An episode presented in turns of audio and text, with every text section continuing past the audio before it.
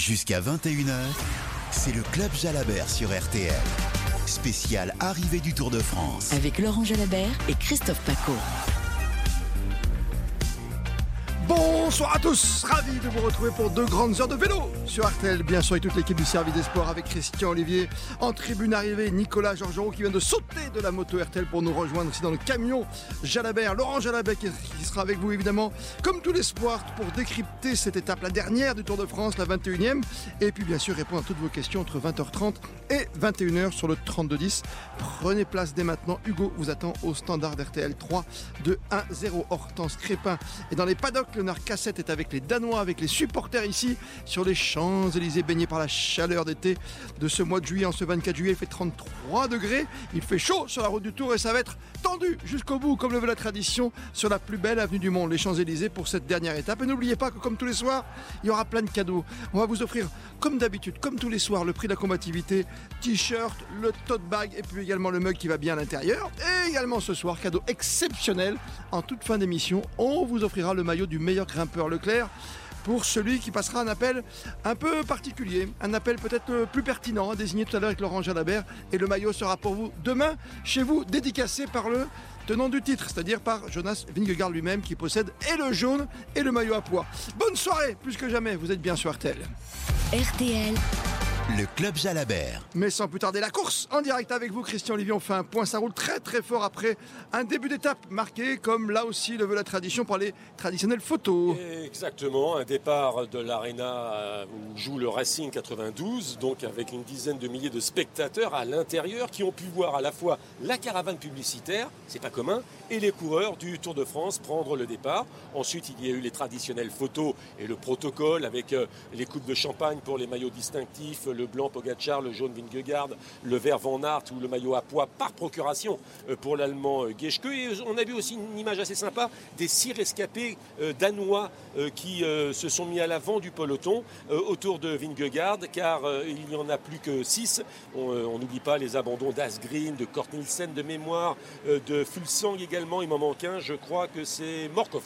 Voilà. Et donc ces images sont traditionnelles, elles sont belles, elles scellent effectivement pour un moment l'histoire du Tour de France et l'édition 2022, au moment, puisque vous me parlez de la course Christophe Paco, au moment où les coureurs passent devant nous pour un quatrième passage, c'est-à-dire qu'il reste 33 km 900 à parcourir et il y a cinq hommes qui possèdent, oh là là, allez, on va dire une trentaine de mètres, cinquantaine de mètres d'avance, c'est-à-dire que au niveau temps, ça correspond à 7 à 8 secondes. Je vous donne quand même l'identité de ces coureurs. Tratnik, il est slovène, Martinez, il est colombien, De Wulf, il est belge, Bisseguer, il est suisse, euh, Jorgensen qui a fait la jonction, non pas Jorgensen d'ailleurs, Jorgensen, il est américain, il a fait la jonction, et un français, Mathieu Burgodeau, mais une petite dizaine de secondes d'avance euh, pour ces euh, six coureurs, parce que les équipiers des sprinteurs, évidemment, tiennent tout ce joli monde en respect. Et on le comprend, puisque généralement, on arrive avec un magnifique sprint. On se souvient de la victoire l'an dernier, que vous avez commenté en direct déjà, Christian, de Wout Van Aert. Nicolas Georgerot nous a rejoint dans la Jaja Mobile, le camion Jalabert. Laurent sera avec nous tout à l'heure. Euh, rebonsoir, Nicolas. Bonsoir. Une question très importante, parce qu'on regarde des images, vous écoutez tout à l'heure, ça vibrait beaucoup. Est-ce que, comment la chaussée, finalement Est-ce que c'est un peu un Paris-Roubaix, sur, Champs-Élysées non, non, le, pavé parisien, c'est pas du tout, évidemment, le, le pavé de, Roubaix, mais euh, c'est vrai que ça secoue euh, pas mal comme à certains endroits, mais rien de, comparable et avec euh, des moyennes d'ailleurs, on le voit pour les coureurs sur les Champs-Élysées, qui cette moyenne est beaucoup plus élevée que sur les secteurs pavés que l'on voit traditionnellement au mois d'avril pour la, reine des, classiques. 32 km 800 avec jonction à venir maintenant, avec des petits groupes aussi qui vont essayer de sortir. Attention au contre. Et pour les formations de, de sprinteurs, il faudra surveiller cela alors que les coureurs, le peloton est en train de faire le tour de l'Arc de Triomphe. Avec euh, évidemment Jonas Vingegaard de jaune vêtu aujourd'hui, c'est la fête euh, du Danemark. D'ailleurs, tiens, on va aller tout de suite prendre l'ambiance euh, sur les Champs-Élysées avec Leonard Cassette qui se trouve près, peut-être des supporters, des supporters danois qui sont là pour fêter ce nouveau titre après 1996 un certain Bernard Léonard? Eh bien, écoutez, les spectateurs danois se, pressent le long de l'avenue des Champs-Élysées, pardon, le, long des barrières. Beaucoup, beaucoup de Danois ici avec des drapeaux, des, des maillots. C'est une, vraie nuée rouge qui est venue pour, pour cette 21e.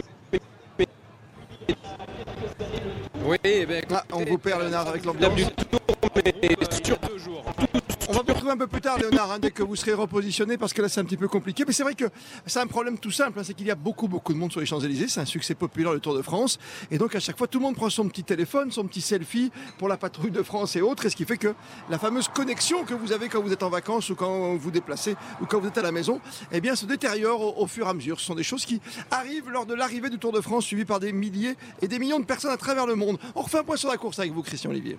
Euh, à propos des pavés des Champs-Élysées, on voit que Nicolas Georgerot n'utilise pas le Vélib pour descendre et remonter les Champs-Élysées en temps normal, car si ça ne ressemble pas véritablement à Paris-Roubaix, il y a quand même parfois de sacrés nids de poules et ça mériterait peut-être un petit réaménagement quand même, petit, un petit élouette, un petit euh, toilettage. Voilà, c'est ce que Ah, je voulais mais dire. le message est passé pour, Voilà. euh, pour Anne Hidalgo. Ah bah, Madame bonsoir. C'est vous qui transmettez le message, hein, c'est comme vous voulez. Mais utilisez votre Vélib ou votre propre vélo Ah, personnel propre vélo, mais sur les Champs-Élysées. euh, je ne suis pas certain euh, que vous pourriez arriver place de la Concorde sans crevaison ou sans casse. C'est vrai que, c'est vrai que ça, ça secoue un petit peu. Quand on voit quelques images, on s'aperçoit qu'il manque euh, voilà, quelques petits pavés. Le toilettage, j'aime beaucoup, Christian. Euh, toilettage, mais pour euh, ce peloton, en tout cas, euh, c'est vrai, tiens, j'y pense depuis le début du tour. Encore une fois, on a 33 degrés, il a fait très chaud ce tour. Et finalement, Nicolas, on a eu une seule journée de pluie, c'est à Copenhague. hein. Oui, la première étape sur ce contre-la-montre inaugural dans les rues de, Copenhague, mais qui encore, c'était une, une pluie d'orage. On a eu une séquence orageuse où pendant une heure, une heure et demie, effectivement, il a plu énormément, mais ensuite, ça s'est un petit peu euh, calmé. Et le, tout au long de ces trois semaines, effectivement, la pluie euh, s'est fait euh, rare, euh, contrairement à, à l'année passée. Il faut s'en souvenir où euh, il faisait 2 degrés euh, dans le Cormet de Roseland avec du vent, de la pluie et des, des, conditions très compliquées euh, pour les coureurs, notamment à Tignes, alors que deux coureurs essayent de sortir euh, de- en contre euh, maintenant, alors qu'il y aura peut-être jonction avec euh, des coureurs de la formation euh, FDJ et notamment, eh bien, il y a Antoine Duchesne. Duchesne qui essaye de sortir notamment. Ouais, ouais. Antoine Duchesne et Kevin euh, Geniès, me semble-t-il.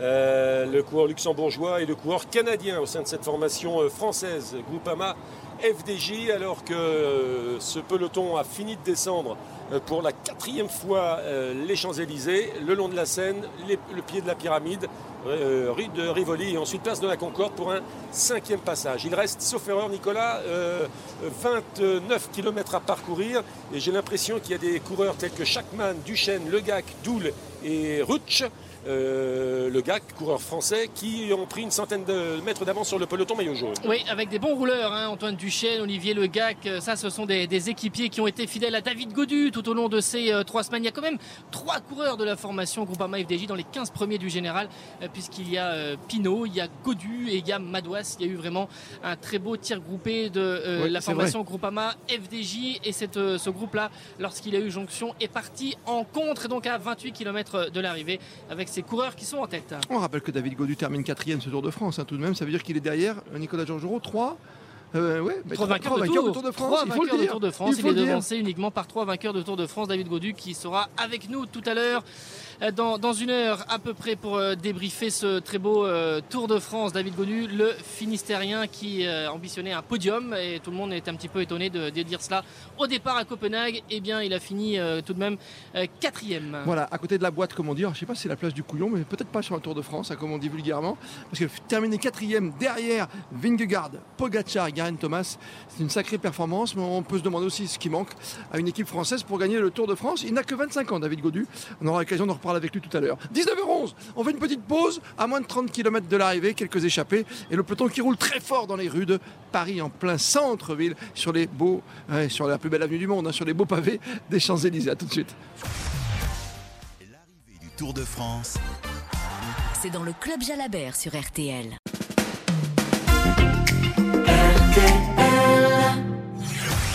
RTL. Tour de France 2022. Le Club Jalabert. À 4 tours de l'arrivée, enfin nouveau point sur la course sur les Champs-Élysées. Christian Olivier. 4 tours, ça veut dire qu'il reste encore 27 km à parcourir et 18 secondes, c'est le temps, l'écart creusé par euh, les euh, coureurs qui tentent euh, de- d'accélérer, de fausser compagnie aux, aux sprinteurs, au maillot jaune, Vingegaard qui va remporter ce Tour de France. Et parmi ces coureurs, il y a deux hommes de la formation Groupama FDJ, Duchesne canadien, Le Gac français. On nous annonçait Thibaut Pinot. Non, non, non, non, non, non, pas Thibaut Pinot.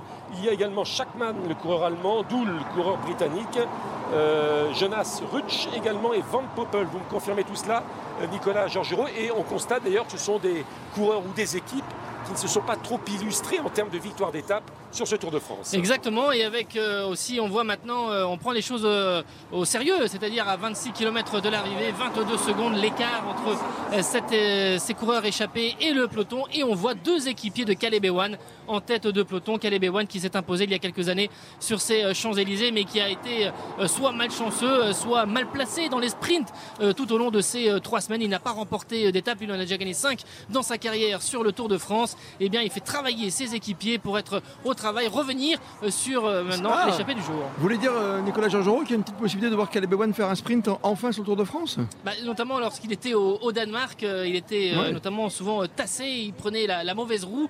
Et sur les deux premiers sprints, en tout cas le samedi et le dimanche, quand on était au Danemark, il n'a pas réussi à sprinter comme il le souhaitait.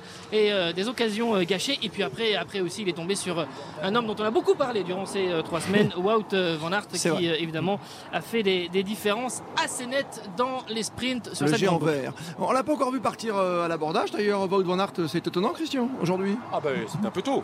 c'est encore un peu tôt. mais alors attendez, non, c'est pas, non, on l'a vu partir à l'abordage euh, au kilomètre zéro. Ben voilà. Au kilomètre zéro, il est parti. Il a fait le show. Mais comme ah, voilà.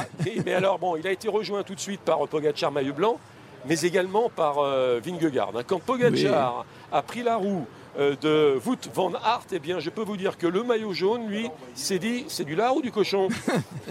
Alors, ce que je fais? Deuxième question très importante. À quel moment Tadej Pogacar va attaquer le maillot jaune aujourd'hui? Jamais. Ah, mais ça serait formidable. Là, Inno, à l'époque, il s'est fait attaquer par Zotmelk et tout. Ouais, moi, je pense non, la seule attaque qui peut se produire, c'est dans le dernier kilomètre pour la victoire d'étape. Oui, oui, euh, Comme un feu d'artifice. on a tellement vu faire de choses incroyables depuis le début du tour et tenter, même, même résigner maintenant bon deuxième, de pourquoi pas faire encore le show lui aussi de son côté. Bien sûr, bien sûr, bien sûr. Mais bon, là, euh, je crois qu'ils en aura la Hein, les coureurs, et qu'il est temps maintenant que ça se termine. Et vous parliez d'ailleurs de Caleb Ewan. Euh, je n'ai pas réussi à, euh, dans l'histoire du Tour de France à, trouver euh, cette stat, n'en est pas une en vérité, en vérité mais c'est l'idée qu'un le, dernier du classement général Lanterne Rouge remporte, alors vous me direz les Champs-Élysées, ça date de 1975, mais vous voyez ce que je veux dire Oui, une Lanterne Rouge qui s'impose sur la dernière étape. Remporte sur la dernière étape. Ça, je crois que ça n'existe pas. En, tout cas, vous voulez, est-ce que vous voulez une autre énorme info décisive Eh bien, euh, c'est la première fois dans l'histoire du Tour depuis 1903 que le Dossard 18 remporte le Tour de France. Voilà. avec ah, ça, euh, Parce qu'auparavant, c'était le 51 à notre époque. Nous, quand nous étions un peu plus jeunes euh, avec Christian Olivier, c'est souvent le 51 qui l'emportait avec Bernard C'est exact. Et avec Laurent Fignon aussi. Oui, Teflé également. Et, c'est vrai qu'autrement, c'est le Dossard numéro 1, évidemment, avec qu'il a remporté à 27 reprises dans le dans le Tour de France. 23 km 600, toujours 20 secondes d'écart entre les échappés et le peloton. Et toujours euh, ces hommes euh, devant avec euh, notamment Charman, avec, avec le GAC, avec Duchesne, deux coureurs Rutsch et de, de, la formation Education First qui sont à l'avant dans ce groupe de 5 et qui maintient pour l'instant l'écart avec le peloton ou avec les équipes de sprinteurs. Comme la situation pour l'instant est assez simple, hein, on va rester évidemment sur les Champs-Élysées jusqu'à 21h ce soir avec Laurent Jalabert qui va nous rejoindre pour répondre à toutes vos questions, débriefer de l'étape et du Tour de France sur le 32-10. Juste avant de marquer une deuxième petite pause dans cette première demi-heure de grand direct dans cette émission spéciale sur RTL ce soir, on va tenter la liaison avec Hortense Crépin qui est tout près des, bus des coureurs. On appelle ça le paddock. Il faut être équipé d'un masque évidemment puisqu'on n'a pas reparlé du Covid mais il était là bien présent depuis le début du tour, plus de 15 cas. Hortense Crépin pour la petite photo qui va bien tout près des grands camions des équipes ici présentes sur le Tour de France. Exactement, Christophe. ils sont euh, tous bien installés, hein. tous les bus des coureurs, les voitures euh, des équipes et, du staff. Et le staff qui est très souriant en ce soir, très détendu. Tout le monde a l'air heureux de, cette, de fin de tour. Tout le monde regarde passer les coureurs. Tout à l'heure, tout le monde a également levé la tête hein, au-dessus de, la patrouille de France quand, les avions sont passés. très souriant, je vous le disais tout à l'heure, j'ai aperçu Marc Madio, le manager de, de l'équipe Groupama FDJ, qui était semblait serein, euh, rassuré, heureux, bah, notamment de, la prestation de, David Gaudu et de, David Gaudu pendant tout ce tour. Euh, voilà des familles de, coureurs qui sont également euh, présents puisque ça fait maintenant quatre semaines et en plus les conditions sanitaires n'ont pas aidé. Ils vont pouvoir retrouver leurs proches et puis les coureurs ce soir à la fin de, la course. Merci à vous Hortense Crépin pour cette carte postale comme on dit tout près de la place de la Concorde, là-bas près de l'obélisque. On marque une toute petite pause, situation inchangée, il reste 22 km, restez bien avec nous pour vivre en direct en intégralité cette toute dernière étape du Tour de France 2022. Laurent Jalabert, Christophe Paco. C'est le Club Jalabert sur RTL. Dans un monastère sur une île à l'ouest de l'Écosse, Un pensionnaire est retrouvé sauvagement assassiné. L'inspectrice Grace Campbell est chargée de l'enquête. Sa première piste, une pièce secrète. Parviendra-t-elle à élucider l'affaire et à résoudre une des énigmes les plus vertigineuses de l'histoire? Le dernier message de Nicolas Beuglé est disponible aux éditions Pocket.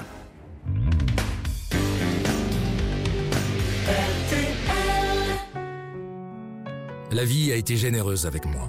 Quand j'ai vécu des moments difficiles, l'armée du salut m'a tendu la main pour me venir en aide. Reconnaissant, je veux moi aussi être porteur d'espérance pour ceux qui en ont le plus besoin.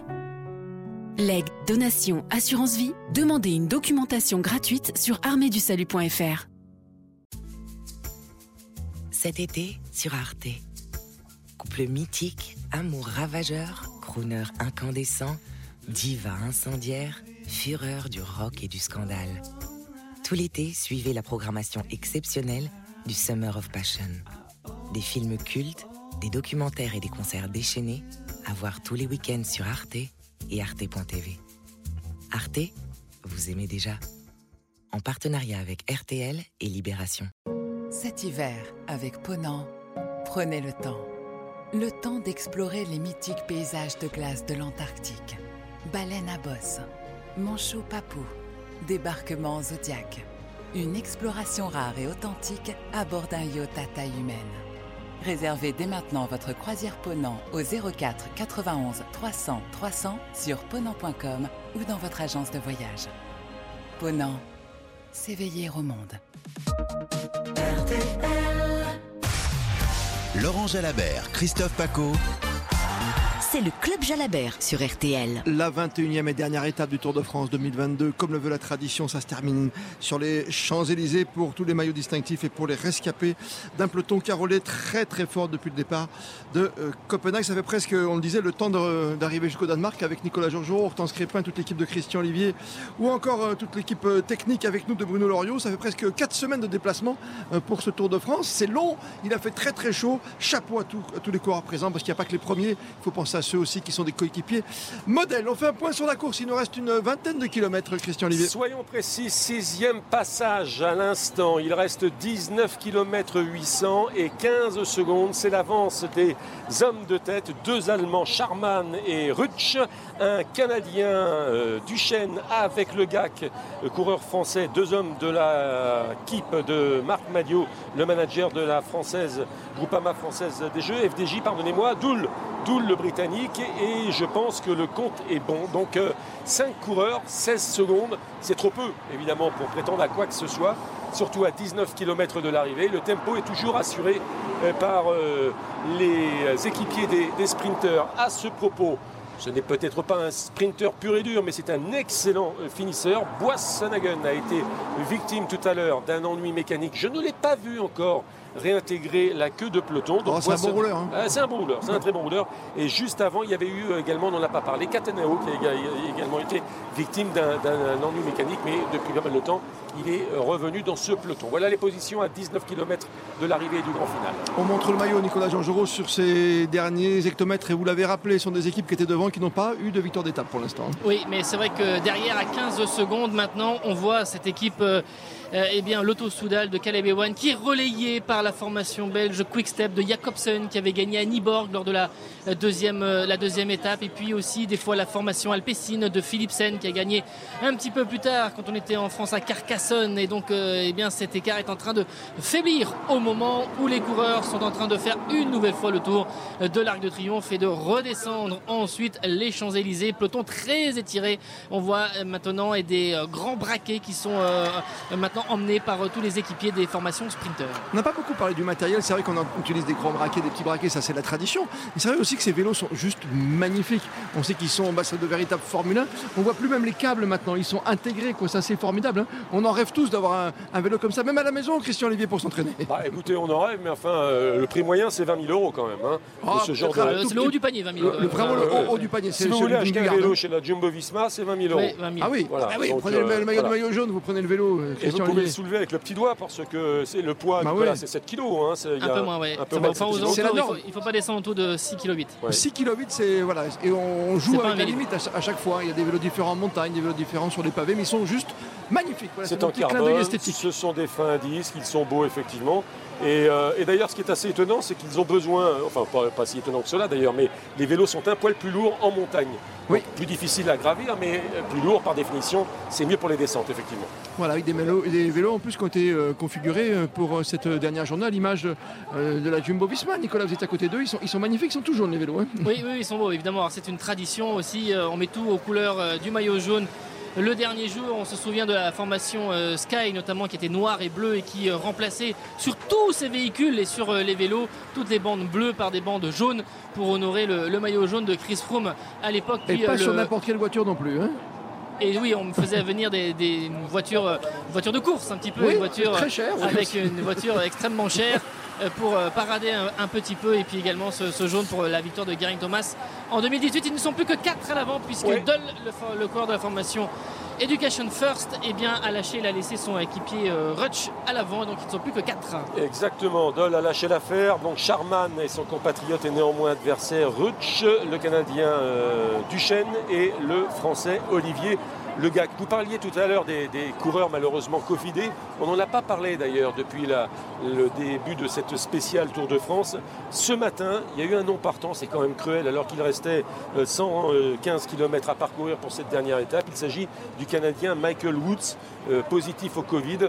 Et donc il a dû renoncer. Il a fait quasiment, allez pas tout, si, quasiment 3000 km euh, durant, durant 20 étapes. Et ce matin, positif au Covid, eh bien, euh, le coéquipier de Chris Froome de la formation euh, Israel Tech a dû renoncer. Avouez quand même que c'est cruel. C'est terrible, ils sont donc 137. Et vous parlez de lanterne rouge, il y a cette tradition, on, a vécu avec cela, hein, on a la même génération, Christian Olivier, et on se dit que cette tradition serait bien de la remettre euh, au goût du jour. Même là, c'est terrible pour Caleb Ewan parce que ça, il sera lanterne rouge. Il y, a, il y a même un sponsor qui essaie de la réhabiliter, hein, cette, euh, cette lanterne, mais ça dépend du bon vouloir du coureur parce que ça peut être aussi blessant hein, de porter une petite lanterne à l'arrivée sur les Champs-Élysées. Voilà, la quand même. lanterne rouge, personnellement, je, euh, en tant que tel, je ne l'ai pas connu. hein. Peut-être que mais vous la l'avez légende. connu euh, avant-guerre. La mais, légende, euh, la légende. Mauvaise- La mauvaise légende, garde. oui. d'accord. Ouais, 1903, Christian, quand même, la légende. hein. Oui. C'est un peu comme des grands Ouais, restaurants qui sont en vous, donc 1961, vous vous pouvez voyez ce que je veux effectivement dire vous en souvenir peut-être, mais la, la- la vraie lanterne, non. c'est- Je pensais que vous l'avez connu. moi. Ah, On était sûrs, nous. Vous connaissez tellement de choses, chef. C'est le Tour de Je ne réponds pas aux provocations. Jamais depuis 1961.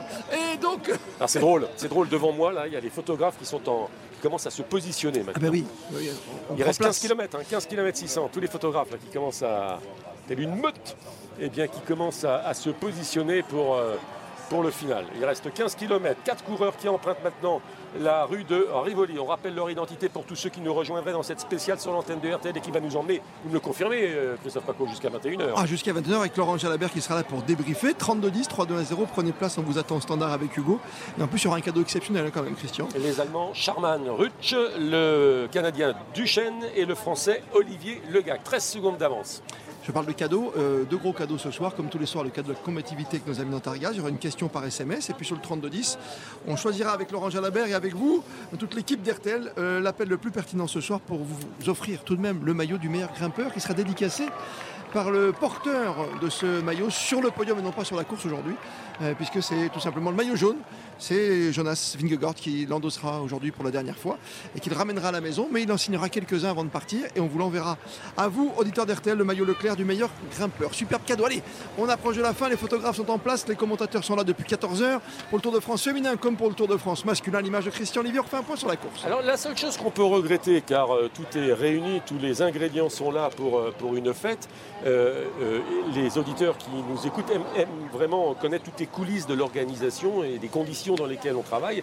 Eh bien, il faut savoir que nous ne sommes pas, nous ne sommes plus comme il y a encore 3-4 ans, juste euh, au-dessus de la ligne d'arrivée. C'est-à-dire que nous sommes de l'autre côté désormais, pas côté Élysée, mais côté Petit et Grand Palais, et à 150 mètres euh, de, la ligne d'arrivée. Pourquoi je vous dis ça? Euh, D'abord, c'est un peu plus compliqué lorsqu'il y aura sprint à commenter, mais nous respirons moins également l'ambiance. Et pourtant, elle est là, cette ambiance, avec les nombreux spectateurs, les supporters danois, public très international, public très français. Car devant nous, qu'est-ce qu'il y a? Des Algeco, des grues, et pas le public. Vous voyez? Et, donc, et pour restituer cette ambiance qu'on a tant aimée lors des euh, euh, étapes euh, sur les Champs-Élysées d'il y a quelques années, eh bien là, c'est un peu plus difficile Oui, pour restituer cette ambiance. Deux tours de l'arrivée. C'était Nicolas mon coup de gueule, c'était mon Ouais, petit coup de On gueule. peut le comprendre. Deux tours de l'arrivée sur une arrivée qui, a- euh, qui a été dessinée un peu plus loin d'ailleurs, la ligne d'arrivée, Nicolas Georgeron. Oui, la, la ligne d'arrivée est un petit peu plus, plus haute, plus proche du rond-point des, Champs-Élysées que, que, ces dernières années. Euh, ça a été instauré l'année dernière, 13 km 500 de tours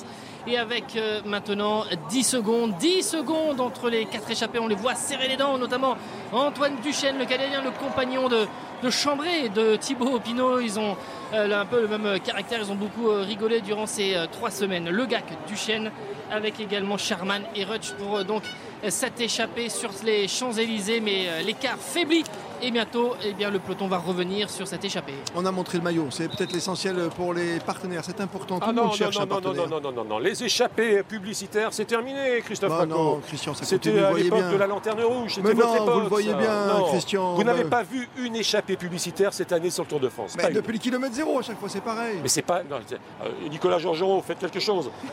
Ah ben ça y est. C'est vrai que l'échappée maintenant a un, un rôle euh, déterminant parce que ça bataille énormément pendant une heure, une heure et demie pour la faire euh, dessiner et c'est pas simplement pour faire euh, plaisir à des, à des coureurs. Euh, D'ailleurs, on, on voit depuis deux ans, à la fois sur cette édition 2022 et sur l'édition 2021, vraiment un changement parce que l'année dernière, 8 vainqueurs d'étapes provenaient de l'échappée.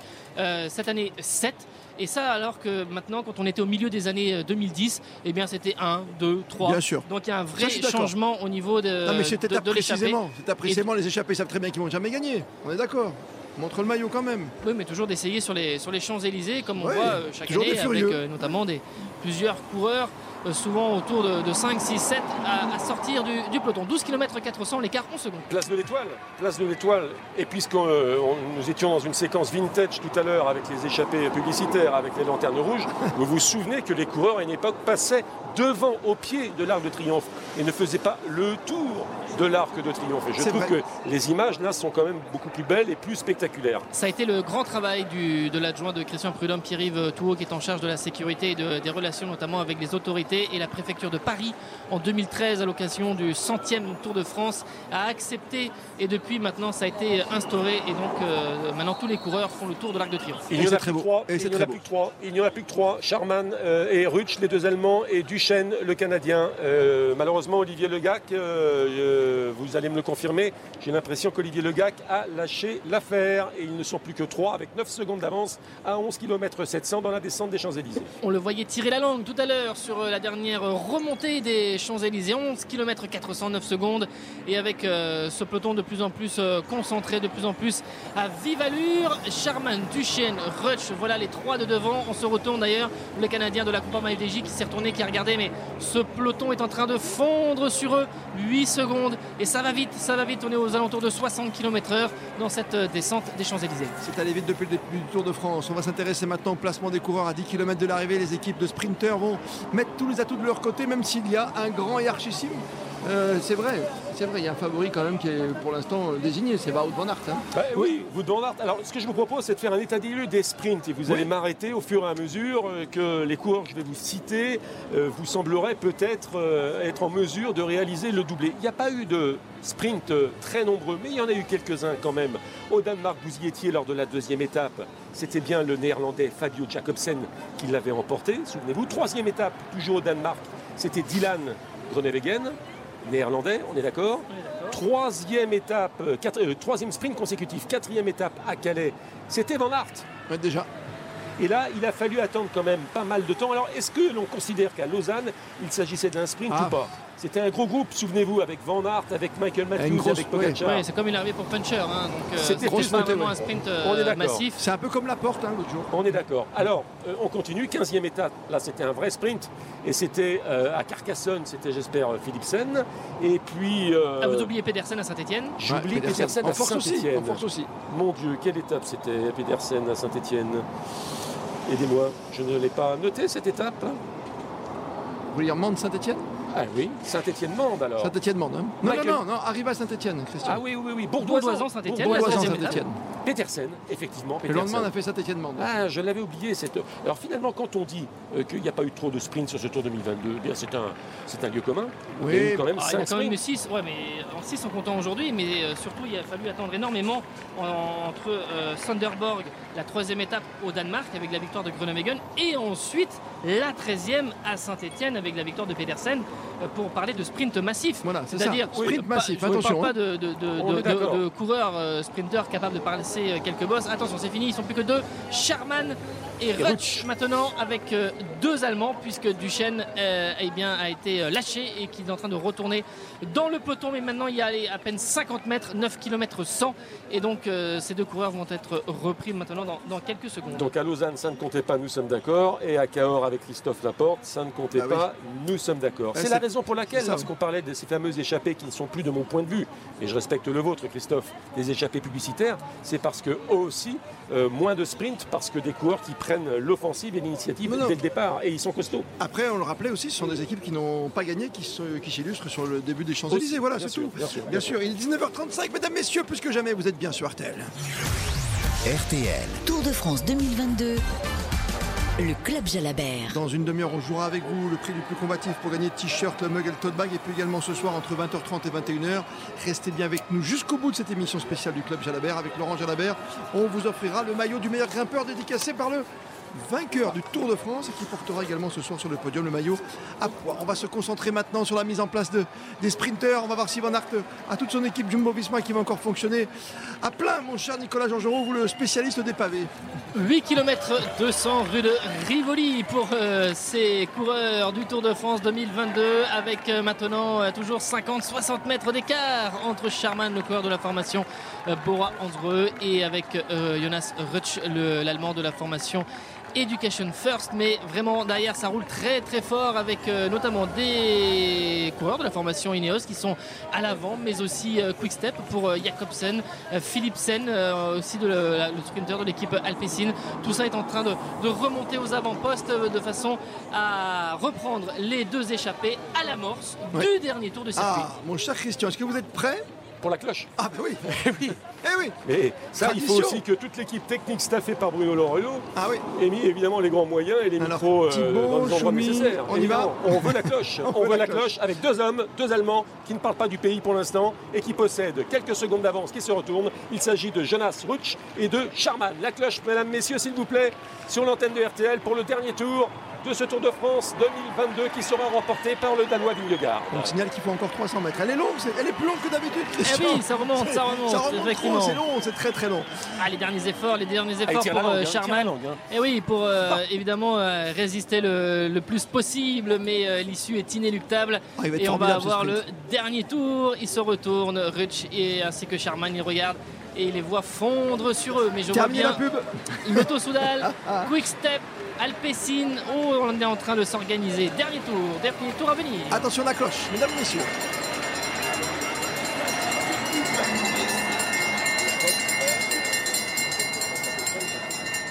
Ah merci Thibaut, hein. C'est magique. quelle énergie. hein. C'est magique. L'équipe d'RTL était là, au rendez-vous. La cloche pour euh, et la cloche pour. euh, non, pour euh, Charman et Rutsch. Ai à l'envers.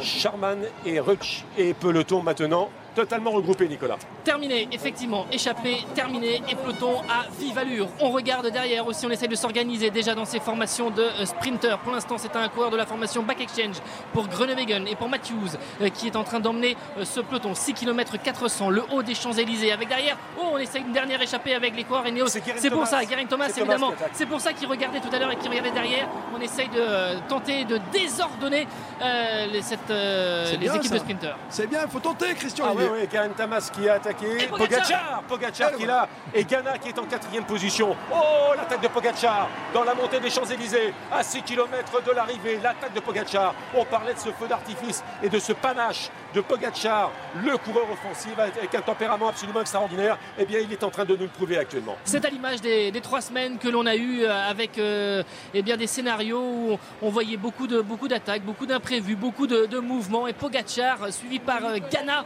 Attention, un gros rouleur, mais derrière on veille. hein, le peloton est, est juste Oui. derrière.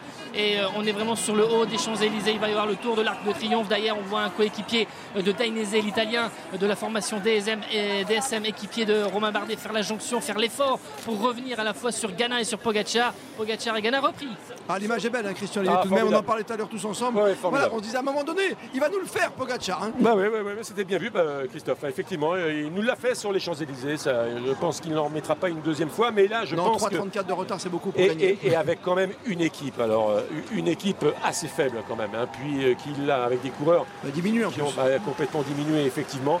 Gros potentiel et effectivement gros panache pour Pogacar qui a donc mis un coup d'accélérateur euh, avant ou après, après Guérin Thomas qui va terminer à la troisième place, ancien vainqueur du Tour de France, et Philippe Ogana hein, qu'on a vu également, pas émoussé de ses efforts. Rappelez-vous, le champion du monde effectivement du contre-la-montre, c'est vraiment un super coureur, Philippe Ogana, champion du monde, multi-champion du monde de poursuite Oui, double. euh, contre la montre euh, individuelle et qui a longtemps tenu le meilleur chrono Allez, ça hier repart. à, euh, à- qui attaque là sur le côté gauche. Ah, encore Pogacar. C'est Pogacar, hein, Ah c'est oui, tout double. à comment l'heure. ça Encore Mais Eh ça oui. c'était euh, tout à l'heure et avec euh, surtout maintenant euh, Ghana qui emmène ce peloton à très vive allure dans la descente des euh, Champs-Élysées. Attention, on se réorganise. Côté euh, Quick Step, on sait euh, quand ils arrivent, même s'il manque Ah, des, hommes hein, Nicolas. importants avec Morkov hein, notamment, mais euh, avec euh, d'autres équipiers pour euh, la formation Lotto Soudal, pour Caleb Ewan. Je vois, j'aperçois aussi Christophe Laporte en troisième euh, position. Qui travaille pour Van Aert Et oui, les Jumbo Visma sont en train de, de revenir un petit peu sur le côté gauche de la, de la chaussée. On se regarde un peu à droite à gauche, 4 km maintenant dans le bas des Et Champs-Élysées. il y a un coureur français qu'on a vu également extrêmement courageux et offensif durant ces trois semaines. C'est Benjamin Thomas, Nicolas, Christophe. Benjamin Ah oui, Thomas qui ah est avant-postes du peloton. qui a encore fait un bon chrono hier, c'était le meilleur français, même s'il termine 24e, mais il était bon, il avait tenté même de l'emporter. Euh, c'était euh, sur cette longue ligne droite. Excellent et, rouleur. et malheureusement, il avait été repris. Allez, on attaque, on se met en place, et ça va être difficile d'aller contrer quand même Van Aert euh, sur l'arrivée, parce que la ligne droite est tellement longue, me semble-t-il, Nicolas Georgerot, qu'il va falloir euh, suivre le géant vert. hein. Nils Polit euh, de la formation Bora qui a emmené le champion d'Espagne, Queen Simons maintenant à l'instant, 3 km 500, le Benjamin de ce Tour de France qui a essayé de prendre beaucoup d'échappées et qui était là et qui emmène pour trouver Pedersen, son leader. Derrière, on voit également des formations, des équipiers de la formation Soudal de Caleb Ewan.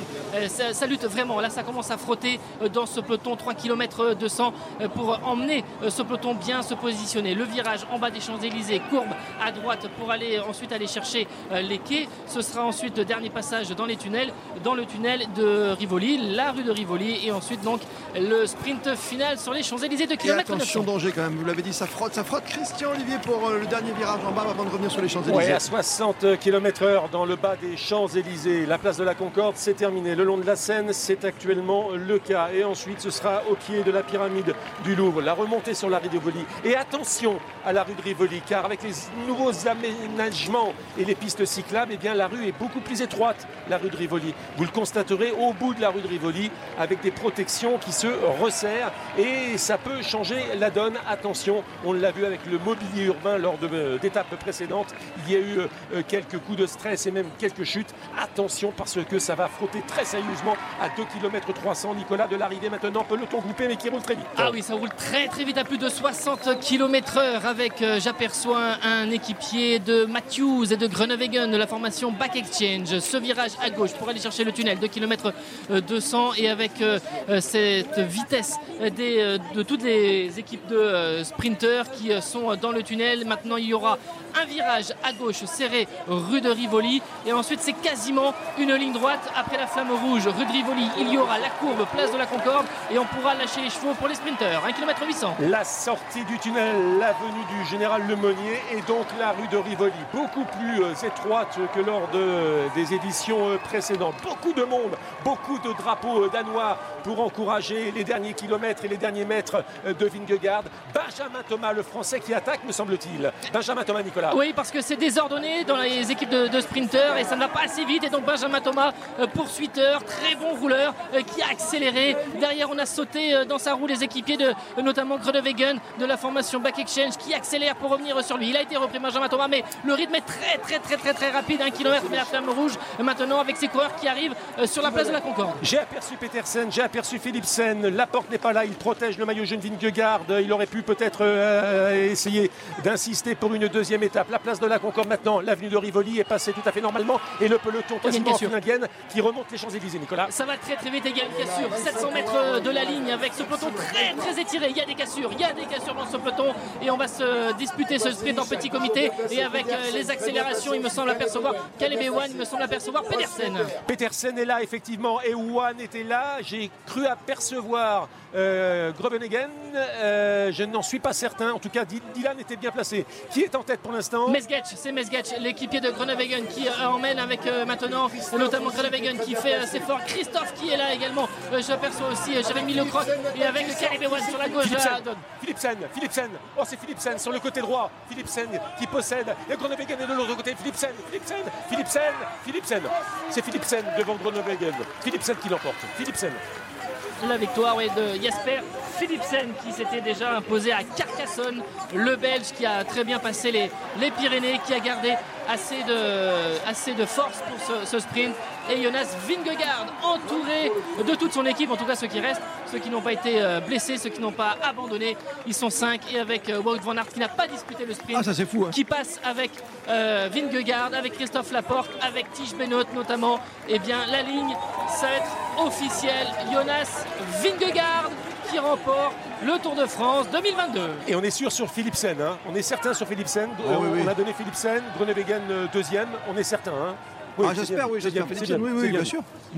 Après coup, j'ai eu un petit doute. J'ai vu Philipsen, mais quel démarrage également. Quel coup de rein quand même sur le côté droit de la chaussée, Nicolas. hein. Et on était surpris avec Nicolas de ne pas voir Van Aert faire le sprint, mais c'est pour une belle photo de famille Ah, finalement. oui. On, Eh a oui. laissé, on a laissé l'image. Eh oui, alors ça, oui, c'est une belle image. Ça se discute aussi, ça se discute aussi pourquoi Van Aert ne fait pas le dernier sprint. hein, c'est bon. C'est possible. C'est voilà, une bonne question à se poser quand même. Alors, les, les images vont euh, se succéder et sont euh, déjà belles. Philipsen qui remporte l'étape devant Groenewegen. Deuxième victoire d'étape euh, pour Philipsen sur ce tour. Et, et le maillot jaune Ah, avec... qui est déjà en euh, famille, qui est déjà en famille avec sa compagne Avec madame, oui. et avec son avec Agou sa, sa petite fille. Euh, Son petit surnom, sait Frida. que- oui, Frida dit Agou et c'est comme ça qu'il l'appelle. Mais euh, sitôt passé la ligne parce qu'on sait, euh, il l'a dit déjà depuis euh, quelques jours, les personnes les plus importantes dans sa vie, les appelait euh, chaque fois à l'arrivée à l'étape. En tout cas, euh, même euh, Wout van Aert aussi est avec euh, sa famille, ses enfants. Et euh, il commence déjà à savourer les coureurs de la formation Jumbo qui remportent donc le maillot jaune, le maillot vert. Ils ont remporté six étapes et notamment les euh, trois dernières en excluant euh, ce, ce sprint de Philipsen. Philipsen qui a gagné aujourd'hui. Et qui attend ses coéquipiers lui aussi pour euh, savourer ce moment d'importance pour lui, pour l'histoire. La photo, quand même, il va la garder longtemps. Ce succès, Christian Olivier, sur les Champs-Élysées, le deuxième, hein, ce tour pour Philipsen. Oui, puisque Philipsen l'avait emporté entre euh, Carcassonne, Rodez et Carcassonne. Et effectivement, Philipsen l'avait emporté devant euh, Van Aert d'ailleurs et devant Pedersen, le premier français à s'être illustré à cette époque-là. C'était Florian Sénéchal, le champion de France, à la septième euh, place. Et euh, on revoit donc sur le monitor, le, pas tout à fait encore le coup de rein, mais l'observation et le coup de rein de alors que effectivement Dylan Groenewegen semblait avoir la situation en main et il se fait largement de- de- euh, déborder et dépasser finalement côté droit. Il prend l'aspiration en vérité de Dylan Groenewegen et il euh, l'emporte avec combien? 3, 4 mètres d'avance Ah oui. sans aucun problème. Pourquoi, Parfait, hein. pourquoi eu un doute? Pas de doute. Pas de doute. Des- Non, non, mais écoutez, comme il va complètement sur la droite de la chaussée pour lui et que voilà, ça dépend, on se focalise, on cristallise l'attention et c'est vrai que euh, il l'emporte assez facilement Et c'est avec son rare, petit coup de rein. et c'est Ouais. rare, les amis, de voir un peloton aussi euh, disloqué, Mais il y a eu une rupture, il y a eu une cassure quelque Peut-être que euh, quelqu'un a eu un mauvais geste, un faux mouvement. hein, je veux dire plutôt une, petite erreur dans sa pré- préparation du sprint. Ça a cassé. euh, ça a cassé après euh, le passage d'à peu près un tiers hein, du, peloton. Donc il n'y a, que ceux qui étaient prêts pour, à disputer le sprint qui ont, pu, se mesurer sur la plus belle avenue du monde, sur les Champs-Élysées. Mais elle est belle cette victoire. Elle va rester dans l'histoire, bien sûr, pour l'équipe Alpecin. Et le maillot jaune, on l'a vu en famille, comme le maillot vert, c'est important. Ça aussi, on sait qu'on adore faire ces photos sur la fin de tour après quasiment 4 semaines hein, d'efforts, bien sûr, Christian Olivier. 4 semaines, longues 4 semaines depuis le départ du Danemark, Nicolas Georgerot, et on voit beaucoup la famille. hein. Et de toute façon, c'est une famille Jumbo Visma, on l'a bien compris. Et puis Jonas Vingegaard l'a rappelé plusieurs fois, sa compagne, c'est tellement important. Elle lui a même offert un téléphone portable euh, que personne n'a, d'ailleurs que personne ne connaît le numéro sauf elle, pour l'appeler après euh, la fin de chaque étape. Comme ça, il est en direct, parce que la dernière fois, on pensait que c'était le prince du Danemark qui était Oui. au téléphone. Non, non, c'est c'était c'est sa famille. Voilà. Et on voit Vingegaard qui soulève son euh, maillot jaune avec sa compagne et, et son enfant, sa fille tout de jaune, vêtue. Et d'ailleurs, il y a eu un petit clin d'œil puisque Wout van Aert et, et sa famille étaient eux tous de vert vêtus et on voyait le, le petit garçon de Wout van Aert euh, venir euh, toucher les, les pédales du euh, vélo Eh oui. de, de son père pour s'amuser un petit peu avec son vélo. Vingegaard, l'émotion qui affleure et qui est en train de soulever son vélo. 26 ans après Bjarne un Danois remporte le, Tour de. France. L'image est belle hein, de ces cinq coureurs de la Jumbo Visma avec le maillot vert Van Aert, le maillot jaune Vingegaard, vainqueur du Tour, et ces trois autres équipiers, dont évidemment, on ne l'oublie pas, bien sûr, le Français euh, Christophe Laporte. Bah, Mais notre seule victoire peut- française, Christian. Oui, bien sûr, bien. Mais on peut aussi citer euh, l'américain quand même, Zepkus, qui aura, dans la deuxième partie du tour notamment, eh bien, donné un sacré coup de main, aura été très très utile à Vingegaard. Et il ne faut pas oublier également euh, Tige Bien sûr. euh, le, le coureur belge de cette formation, Jumbo Visma. On fait une toute petite pause. Vous restez bien branchés avec nous sur Artel. Il y a plein de cadeaux à vous offrir par SMS et par 3210 à l'heure 3210 dans moins d'une heure maintenant, dans trois quarts d'heure. Laurent Jalabert avec vous comme tous les soirs pour son club Jalabert avec euh, un magnifique cadeau ce soir. Je vous le rappelle, le maillot du meilleur grimpeur du Tour de France 2022. En plus, il sera dédicacé. C'est pas mal, non? À tout de suite. Jusqu'à 21h, c'est le Club Jalabert sur RTL. RTL, Le Club Jalabert. Jusqu'à 21h, le club Jalabert, bien sûr, sur Artel 3210 3210. Venez euh, réserver vos places, toutes vos questions et cadeaux. Ce soir, le maillot du meilleur grimpeur du Tour de France 2022. Dans quelques minutes, euh, évidemment, euh, tous les podiums que nous allons vous commenter avec Nicolas Georgerot, Christian Olivier qui est en tribune de presse avec nous, Hortense Crépin qui est vers le paddock et puis également Léonard Cassette qui est sur les Champs-Élysées avec les Danois. Est-ce qu'on peut faire une petite connexion avec Léonard? C'est possible? Alors on y va. Léonard? Oui. Est-ce que vous me recevez? Danois. Magnifiquement bien, Léonard Cassette sur les Champs-Élysées avec le public danois. Super, bah écoutez, oui, il y a beaucoup de, beaucoup de Danois, beaucoup de Danois ici euh, sur les champs, Euh, du rouge euh, partout, des maillots, des drapeaux, ils ont, ils ont fait de la route hein, pour, euh, pour venir jusqu'ici. Alors, je ne sais pas si, si- si on va pouvoir entendre un, un supporter que je voulais vous, vous passer tout à l'heure. on va essayer, on va essayer. On avait envie d'être ici parce que Vingegaard va gagner le Tour. D'habitude, je ne suis pas très intéressé par le vélo, mais cette année, le Tour de France m'a touché droit au cœur et c'est fantastique. En plus, le Tour est parti du Danemark. Cette année est vraiment spéciale. Eh bien voilà, c'est mission réussie hein, pour, euh, pour Vingegaard et pour tous ses supporters danois euh, aujourd'hui. Franchement, ambiance de feu euh, lorsque les, lorsque les coureurs passaient sur les tours sur, le champ- sur les Champs-Élysées. Une ambiance magnifique. Ah, c'est bien. Il faut savoir si on appelle Vingegaard ou Vingord quoi jusqu'à la fin du tour, si on le prononce en danois. C'est notre gros souci depuis le début en tout cas. La victoire d'étape pour Jasper Philipsen devant Groenewegen, Christophe euh, Stuyven et puis Peter Sagan tiens, qui a quand même fait un sprint. On n'a pas beaucoup vu sur ce tour. C'est une des grandes déceptions, messieurs Christian et Nicolas. Peter Sagan Ouais, bah oui. Oui, placé, mais, mais, mais pas gagnant selon la formule euh, C'est un sacré- consacrée. ah, mais c'est un sacré coureur. On l'a vu Ouais. plusieurs fois. euh, C'était 10. un sacré coureur. Ah, vous êtes sévère. ouais. Bah, euh, Oui, oui, non, mais c'est c'est un constat réaliste, Christian. Il n'y a pas de souci. Mais ouais. Bah, il a fait une dépression, hein, il faut dire aussi, après les trois titres de champion du monde, essoré comme il était.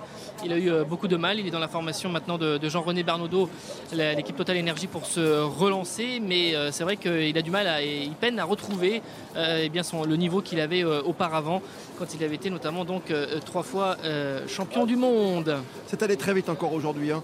C'est ce qui peut-être qui nous a tous le plus bluffé depuis le début du tour. Ok, il y a le vent, ok, il y a le matériel, mais franchement, ça roulait comme aujourd'hui à plus de 60 à l'heure, j'imagine, Christian, aujourd'hui. Euh, 60 à l'heure, pas de moyenne sur cette étape, mais effectivement, il y a eu des étape. pointes de 60 à l'heure. Euh, on va attendre l'officialisation du dernier classement général pour effectivement, Mm. euh, de toute façon, se faire confirmer que ce sera le Tour de France le plus rapide de l'histoire. Alors, euh, il y a évidemment. Tour très rapide, on va y revenir Christian parce que je vous interromps quelques instants. Je sais que vous l'appréciez vous aussi, c'est comme le manager de la Groupama FDJ qui nous fait la gentillesse euh, de rejoindre Hortense Crépin au camion FDJ, comme on le dit au grand bus Hortense Crépin. Exactement Christophe, je suis avec, euh, avec Marc Nadio. Marc, on vous a tous vu vous prendre euh, dans les bras à l'arrivée. Euh, David quatrième, c'est la grande satisfaction de ce tour.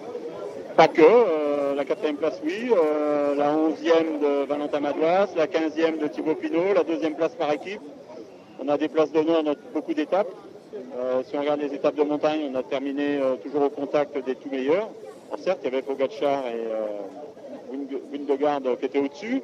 Et derrière, on était euh, extrêmement constant euh, dans les classements derrière eux. Si on faisait un classement par point là-dessus, on aurait certainement terminé euh, bah, quatrième sans doute, troisième. Donc pour nous c'est une satisfaction. On termine à 8 on a eu zéro cas de Covid chez les coureurs comme chez l'encadrement. Donc ça aussi, c'était quelque chose d'important parce que pour pouvoir avoir un résultat, il fallait d'abord rester en course. Donc je pense qu'on a mené à bien la mission et on est satisfait et fier de ce qu'on a fait. C'est un manager heureux auquel je m'adresse ce soir. Fier de mes, fier de mes troupes. Merci beaucoup, Marc. Voilà, Christophe. Donc, Marc Madio, très heureux. Je peux vous le confirmer, hein, ici, tout le monde se prend euh, dans les bras au, bus de la groupe FDJ pour euh, célébrer, notamment, mais pas que, hein, Marc Madio le disait, la quatrième place de, David Godu. Ah, on peut être fier, c'est vrai, quatrième derrière euh, trois vainqueurs du Tour désormais, on le rappelle, Nicolas jean hein, et en plus, David Godu, on essaiera de l'avoir tout à l'heure, vous, avez, vous avez réussi à le joindre juste avant la fin de l'étape, et on essaiera de... Évidemment, on va l'écouter, David Godu, quatrième, faut-il le rappeler, mais derrière trois vainqueurs de Tour, Nicolas, c'est une performance quand même pour la groupe FDJ. Oui, il a 25 ans, on sait que Thibaut Pinot, ce ne sera pas éternel sur le Tour de France notamment, et peut-être, peut-être même que c'est euh, le dernier Tour de France que l'on a vu de, Thibaut Pinot. Il laisse euh, planer euh, le doute, plutôt proche de, raccrocher évidemment l'ancien troisième du Tour, notamment en, 2014 ou le vainqueur de l'Alpe d'Huez en, 2015. Et c'est vrai que David Godu eh bien, représente l'avenir. Il est sous contrat jusqu'en 2025. Il a 25 ans et surtout, surtout, il a ce caractère assez déterminé, ce caractère de, de leader.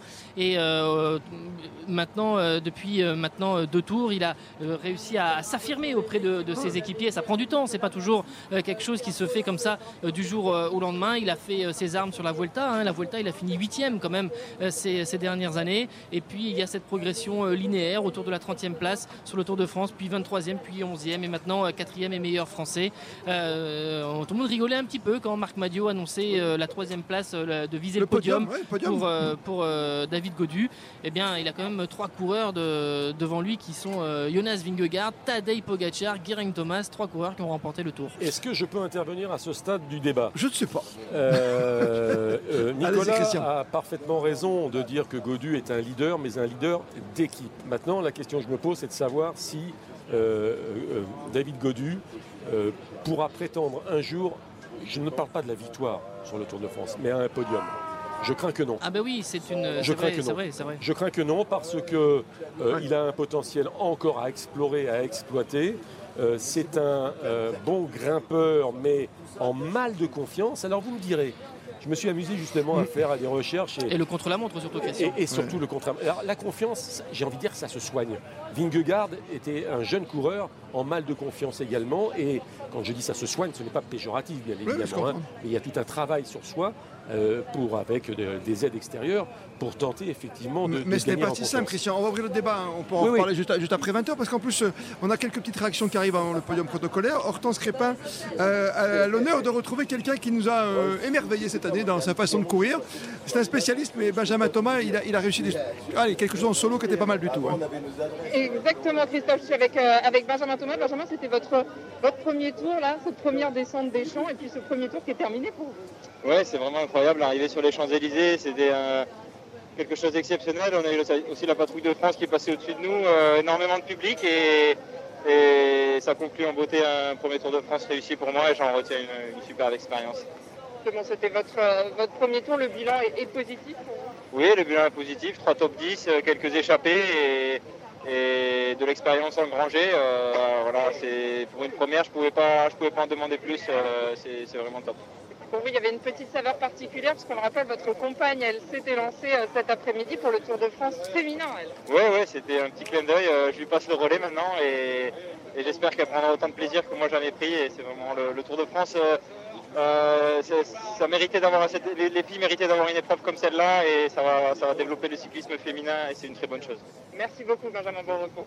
Voilà Christophe, donc euh, Benjamin Thomas, euh, donc, qui lui son, premier tour et le bus Cofidis, c'est un petit peu la même chose que tous les autres bus des équipes. Hein.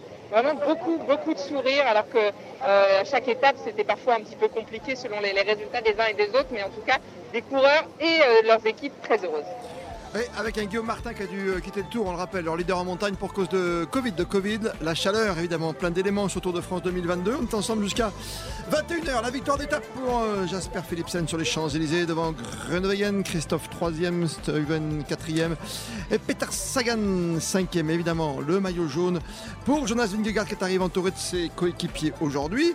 Devant Tadej Pogacar qui est un excellent deuxième qui va revenir, c'est sûr, l'an prochain on va reparler pour gagner à nouveau un troisième Tour de France. Et puis Garen Thomas qui termine troisième. Nicolas. Vous savez qu'il y a une cassure hein, avec notamment Vingegaard qui a pris son temps pour terminer.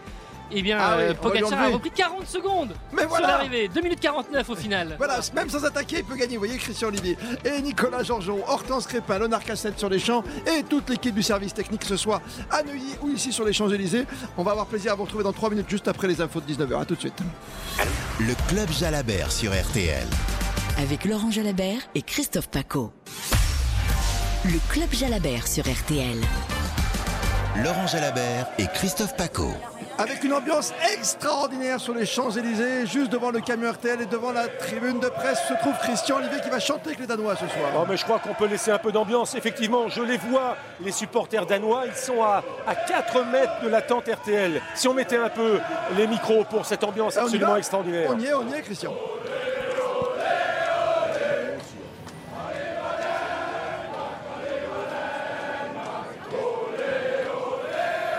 Voilà, c'est la deuxième victoire danoise, faut-il le rappeler, hein, sur, dans l'histoire du Tour de France. Alors la première, elle est moins belle parce que euh, c'était eh Ouais. Riss qui s'était euh, euh, fendu d'un mea culpa, mais euh, un peu tard, un peu tardif, beaucoup plus tard, pour qu'on lui retourne, on lui enlève sa, sa victoire. C'était en 1996. Il avait avoué, effectivement, plusieurs années plus tard, qu'il s'était dopé. Appelons un chat un chat. Ouais. Aujourd'hui, il y aura toujours des questions sur chaque champion. On l'a fait pour Pogacar et tout. Oui, bah alors ne On posez va, pas on les questions trop le débat fort tout de suite. On va hein, pas refaire le débat tout de suite en tout cas. Mais pour l'instant, c'est la Jumbo Visma qui a dominé ce Tour de France avec un succès final évidemment pour euh, celui qui est euh, sacré, célébré ce soir sur les Champs-Élysées, Jonas Vingegaard. Pogacar termine deuxième, Garen Thomas troisième et derrière le premier français, David Codu et Nicolas l'appelez, vous l'avez appelé juste avant le départ de cette dernière étape sur les Champs-Élysées. Bonsoir David. Bonsoir. Ça fait du bien d'en finir, heureux d'en d'en terminer après cette euh, sacrée aventure. Euh, ouais, boucler, euh, quand, quand on beau- finit de boucler le Tour de France et qu'on arrive sur les Champs-Élysées, c'est sûr que, que ça libère un peu la pression qu'il y a eu pendant, pendant les trois semaines et ça fait, du bien, ça fait du bien mentalement et ça va faire du bien aussi physiquement. Marc Madio, vous avez euh, désigné euh, leader unique au départ à, Copenhague et euh, avait affiché l'objectif du, podium. Certains d'ailleurs vous ont regardé un peu avec les, yeux ronds et vous faites quatrième et vous êtes seulement devancé par trois vainqueurs du Tour. Comment est-ce que vous avez vécu ça?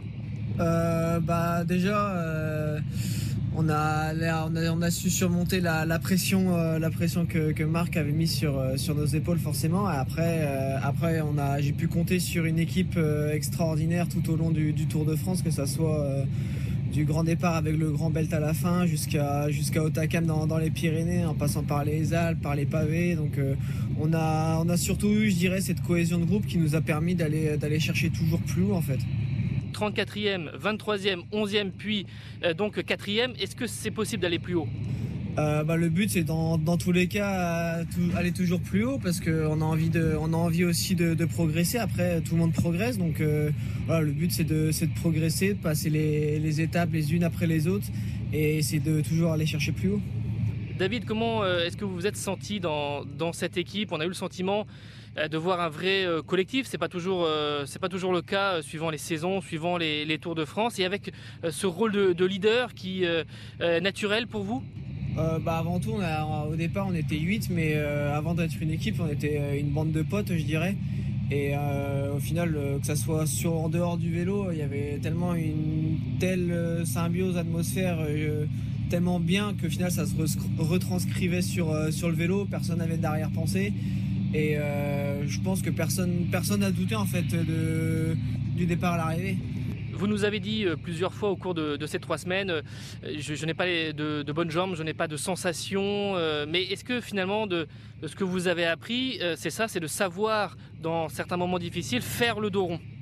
Ouais, euh, je pense qu'une des, des grosses leçons que je vais pouvoir tirer de, de ce Tour de France, c'est euh, c'est la force mentale que j'ai réussi à, à mettre sur, sur les étapes où au final euh, ma force physique était moins forte que ma, que ma force mentale et je pense que ça va être des- une des plus grosses leçons que je vais pouvoir euh, tirer ce Tour de France. L'axe de travail, David, c'est le contre-la-montre? Ouais, dans tous les cas, on, on travaille, on travaille tout. Il faut, faut toujours continuer à travailler la montagne. On va continuer à travailler le contre-la-montre. Euh, cette année, c'était le troisième contre-la-montre euh, de plus de 30 km que je faisais. J'ai fait les trois plus longs de, de, l'année qui, sont, qui sont proposés à, tous les coureurs. Donc on continue à bosser là-dessus, on continue à bosser sur, sur le mental, on continue à bosser sur, sur les montées courtes, sur les montées, sur les montées un peu plus longues. Donc ouais, il faut continuer à tout travailler quand vous vous retournez sur, euh, sur ces trois semaines, euh, quelle image euh, est-ce que vous gardez Qu'est-ce que vous avez appris tout au long de, cette grande boucle? Qu'est-ce que j'ai appris? J'ai appris que je pouvais mener, mener une équipe et, et voilà, savoir que faut jamais rien lâcher, que ce soit sur des étapes de montagne comme au Granon ou quand tu es lâché assez tôt que tu peux revenir dans le jeu, sur des étapes comme au Takam ou même si les deux devant étaient plus forts, euh, on peut quand même, euh, on peut quand même jouer derrière. Donc euh, que sur trois semaines, il faut jamais rien lâcher, aucune journée. Merci David. Merci à vous. RTL. Tour de France 2022 le club Jalabert. 20h08, les Danois ont envahi les Champs-Élysées. C'est fait. Christian Olivier, euh, vous êtes juste au-dessus de la colonie danoise. Il en reste 6 de quoi, hein, c'est bien ça. Hein. ah, je ne suis pas loin, effectivement, des 6 euh, Danois. Oui, alors 6 Danois, effectivement, car beaucoup ont euh, abandonné durant ce, ce, Tour de France. Et effectivement, les 6 Danois si vous voulez exactement leur euh, nom. Non, on va, va pas avoir le ah temps, bah, Christian. Vous, me posez la question, je vous réponds. Oui, mais je ne vais pas vous demander tout de suite parce que Hortense Crépin est avec Romain Bardet. Ah bah oui, je m'efface, je m'efface devant Romain Bardet. Si Hortense est avec nous. Exactement, on est avec, euh, on est avec Romain Bardet. Bonsoir Romain, donc euh, septième, septième place. Alors c'est à la fin de la fin de ce tour qui a été compliqué, surtout sur la fin. Oui, mais un tour était jamais facile. Euh, voilà, on était venu ici dans, l'inconnu, on a quand même fait un tour de France euh, honorable, je pense. On s'est battu avec nos moyens, donc euh, on est satisfait ce soir. La, suite pour vous, on vous a vu aussi en, famille, hein, ça fait aussi, aussi ça le tour, c'est que ça a été compliqué pendant un mois, surtout avec les conditions sanitaires, on ne voyait pas forcément ses proches. Pendant un mois, vous savez, c'est depuis novembre que je suis parti et que je prépare la saison. Je, suis rentré très peu chez moi depuis le mois de novembre, donc ouais, saison qui s'achève. C'était pas votre premier objectif, le Tour de France. Comment vous le qualifiez, du coup, aujourd'hui, ce résultat? Euh, Bien, c'est plus le comportement. C'est mon sixième top 10 sur le Tour de France. Donc euh, voilà, je ne l'accueille pas comme le, comme le premier, mais je, sur une performance d'être là euh, année après année. Année après année, il est là, Romain Bardet, évidemment. Deux podiums déjà dans sa grande carrière. Septième, faut-il le rappeler au général, hein, Christian Olivier Romain Bardet. Les six Danois donc sont au jeu de cette famille Ah ben, vous les voulez maintenant alors? Bah oui, bah oui. tant qu'à faire maintenant, on va célébrer comme il se doit. Alors, je, vais, surtout vous donner les noms de ceux qui euh, n'ont pas franchi la dernière ligne d'arrivée. Ah mais c'est plus ça. Bah oui, c'est Asgreen et puis le moustachu, Kort Nielsen. Ah, Kort Et Morkov, celui qui prépare les sprints sans oublier Fulsgang également. Voilà. Qui est tombé, c'est vrai. Euh, avec nous nous rejoint Marion Hérault-Garnier. Ça, c'est un vrai plaisir de vous avoir avec nous parce que avant d'arriver avec les garçons et avec toute cette foule de Danois sur les Champs-Élysées, vous, vous avez commenté la course féminine qui revit finalement ici après les années longo, bien sûr. Et ça y est, les femmes ont droit de citer sur les Champs-Élysées. C'est magnifique. Elles étaient déjà venues, mais là pour un, vrai Tour de France d'une semaine. Bonsoir à vous. Bonsoir, euh, merci déjà de m'accueillir ici, euh, ici sur Je présente Nicolas Georgerot sur la moto, Christian Olivier. Voilà, on s'est déjà croisés hein, ah. euh, sur les routes, sur la, sur la moto, mais on ne dira rien, bien ah, évidemment. Vous connaissez Marion Non, non, mais ouais, c'était vraiment une belle première étape. C'était un moment rempli d'émotions pour beaucoup. moi aussi, j'avoue que 89, un dernier Tour de France féminin. À l'époque, j'étais pas née. Hein. J'étais encore dans le ventre de ma mère. Donc euh, ah voilà, c'est pour dire. Merci, moi j'étais. Euh, non, parce qu'à l'époque, on arrivait, ce qui était formidable en montagne, c'est qu'on voyait Jeannie Longo arriver avec Maria Canins, par exemple. Exactement. Et puis, euh, quelques heures après, on avait droit aux garçons, quoi. Et à la fin, on a eu un podium avec les deux vainqueurs, comme sur un podium. C'était beau quand même. Ouais. C'est sûr. Le garçon et la fille en même temps. Ouais, c'est vrai que l'image est sympathique. Après, c'est un beau passage de relais également. Elles vont avoir toute l'attention et tous les médias, rien que pour elles aussi. Et, et ça va être chouette jusqu'à la super planche des belles filles. On va avoir un, beau spectacle. Euh, ça fait quand même des années et des années que c'était attendu par le peloton féminin. Donc euh, ça y est, on y est. Et puis euh, voilà, la Dame de Fer, les Champs-Élysées. Bon, voilà, c'est quand même un. Vous savez quoi Il manquerait plus que l'équipe de France de foot se qualifie pour des demi-finales, vous voyez Ah, bah ah mais c'est fait hier soir. voilà, c'est ça. Ça tombe super bien pour le sport féminin. Là, c'est vrai que le sport féminin euh, est de nouveau à, l'honneur. J'ai même envie de dire, on parle de sport. Il n'y a pas de sport masculin, de sport féminin, c'est juste du sport et, c'est ça qui est beau. On aime le sport, on aime les podiums et les beaux sourires. Nicolas Georgerot, vous suivez comme chaque année pour nous la, remise des prix. C'est pas comme à l'école, mais c'est trois semaines de tour, d'efforts et un super vainqueur d'étape. Et on a débuté effectivement ce protocole avec le, vainqueur de cette 21e et dernière étape, Jasper Philipsen, le, Belge de 24 ans qui fait son troisième euh, Tour de France et qui a devancé Groenewegen et Christophe aujourd'hui sur les Champs-Élysées. Oui, c'est beau, toujours euh, ce podium dans une semaine. Et les filles seront à la super planche des belles filles pour l'arrivée, c'est ça hein? Exactement. Mais il faut monter un- jusque là-haut parce que c'est pas au milieu qu'on s'arrête, hein, c'est tout en haut. hein. Ah non, c'est bien la partie, euh, la partie gravel, hein, euh, avec les, les pentes, Ah oui. les radars à 24%. euh, on le sait, pour s'imposer là-bas, il faut être particulièrement costaud. On l'a vu avec les hommes qui sont passés aussi, avec Tadej Pogacar. Donc ça va être une euh, solide concurrente qui va forcément s'imposer. C'est vrai qu'on a tout le clan danois là, qui est juste à côté de nous. On sympa, pense hein. à, à Cécilie Utrup-Ludwig hein, notamment, qui fait partie des, des favorites aussi pour la victoire finale. Et ce qui est formidable maintenant, c'est que depuis quelques années, pour relancer le vélo féminin, finalement, ou le propulser vers le haut, c'est que les grosses équipes que l'on connaît, euh, elles ont leur propre équipe. On avait déjà avec, un petit peu ça avec Marion Rousse, par exemple, hein, qui, qui était dans une équipe euh, connue. Ouais, la Lotto Soudal à l'époque, Voilà. en effet, elle avait été obligée de s'exporter. Ce qui est bien, c'est qu'on a aussi maintenant ce genre d'équipe en France avec FDJ, FDJ Suez Futuroscope. Donc euh, petit à petit, ça se structure. Euh, voilà, on a l'équipe euh, Jumbo Visma. Marianne Voss a, a tout fait pour venir chercher euh, la victoire. Mais c'est aussi une concurrente euh, d'une équipe qu'on connaît chez les hommes. On avait Romain Bardet, euh, justement au micro euh, d'Anton Screpa il y a quelques instants. Bah voilà, c'est une concurrente de l'équipe DSM qui s'impose sur les champs aujourd'hui. La suite du protocole avec vous, Nicolas Georgerot. Avec Wout Van Aert. On va le revoir tout à l'heure, mais d'abord, il monte s'il ne trébuche pas et qu'il ne tombe pas. Non, c'est bon, il a Ah, la bien chute du tour. réussi à monter sur euh, ce podium. Le Belge qui est- a été élu à l'unanimité, super combatif de ce Tour de France euh, 2022 parce que durant trois semaines, on l'a vu, eh bien, à l'attaque, euh, aussi travaillé pour euh, le maillot jaune euh, Vingegaard. Et donc euh, là, euh, Wout Van Aert euh, qui euh, salue le public sur les Champs-Élysées et qui a été élu super combatif. Et les amis, nous impressionne, pas- hein, je nous ne sais impressionne pas- toujours. Je ne sais pas si, Christian Olivier. je ne sais pas s'il n'y a pas eu une étape où on n'a pas vu Wout van Aert Mm. euh, passer à l'offensive. Trop, c'est trop. Qu'en pensez-vous euh, Grand, grand témoin ce soir avant euh, Laurent Jalabert. Euh, Marion, euh, de voir des, des gens comme ça, même chez les féminines, être un peu au-dessus des autres par moments. C'est un peu Superman en vert, quoi. C'est Hulk. hein. Ouais, c'est Hulk. Après, c'est le sport, c'est comme ça. C'est un coureur qui est, qui est complet. Euh, par le passé, on a connu des coureurs ultra complets. Euh, on a toujours dit pour gagner des tours. Alors, peut-être qu'un jour, on espère le voir quand même jouer un, un classement général, mais il faut savoir grimper, il faut savoir rouler, il faut être offensif. Moi, j'ai envie de dire, on a, on a eu du beau vélo. Il faut qu'il change d'équipe, Nicolas Georgerot, peut-être, parce qu'il y a du monde hein, chez lui, avec Roglic qui est, qui est le Ah, c'est- mal-aimé non, du le Tour de problème, France. il- le problème, il est surtout avec effectivement Roglic, parce que maintenant euh, Vingegaard qui euh, remporte le Tour de France, Roglic qui était quand même le, le leader numéro un de cette formation. Là, pour l'avenir, pour le futur, pour les deux prochaines années, ça pose euh, question et on verra si euh, Roglic euh, eh bien, quitte cette formation Jumbo pour aller ailleurs ou bien rentrer dans le rang en quelque sorte, euh, en utilisant cette expression pour être derrière vraiment euh, Vingegaard. Mais enfin, lui, son rêve, c'est quand même aussi de gagner le, le Tour. Donc euh, là, il y a un vrai, euh, Il y a un peu le système qui s'est passé, euh, le scénario qui s'est passé chez Ineos avec euh, l'éclosion de, de Bernal notamment ces Oui, dernières années. Et avec une autre question, vous parlez de Roglic, mais Roglic est plutôt maintenant, euh, sa carrière est plutôt derrière lui, l'avenir est derrière lui, j'ai Il envie a de dire. 31 ans quand même, 31, Christian. 31, Non, mais- Christian, Ouais, ouais, 31. il faut toujours anticiper, il faut toujours regarder devant soi. Et quand euh, maintenant je vois euh, Wout van Aert savoir puncher, grimper, rouler, chronométrer, enfin bref, avoir toutes les qualités, euh, on ne peut pas, on se pose nous-mêmes la question, il ne peut pas ne pas se poser lui la question de savoir si un jour il pourrait se préparer à remporter, à gagner un Ouais, Tour mais de ça France. ferait trois leaders, vous voyez, Christian, sur Eh ben, c'est euh, beaucoup. oui, si, en plus, il y a du Crutchva, il y a Et encore je pas mal de termine ma monde. hein. phrase. Mettez-vous de Van Aert et Vingegaard dans la même équipe, c'est un problème. Oui, Ah. mais, oui, mais il y a- on a quand même beaucoup de, de chemin encore à parcourir pour euh, Wout van Aert parce que déjà il a à peu près 10 kilos à perdre pour pouvoir prétendre à la victoire finale sur euh, le Tour de France. Et pourquoi Parce qu'il est beaucoup trop lourd pour Mais- passer l'école.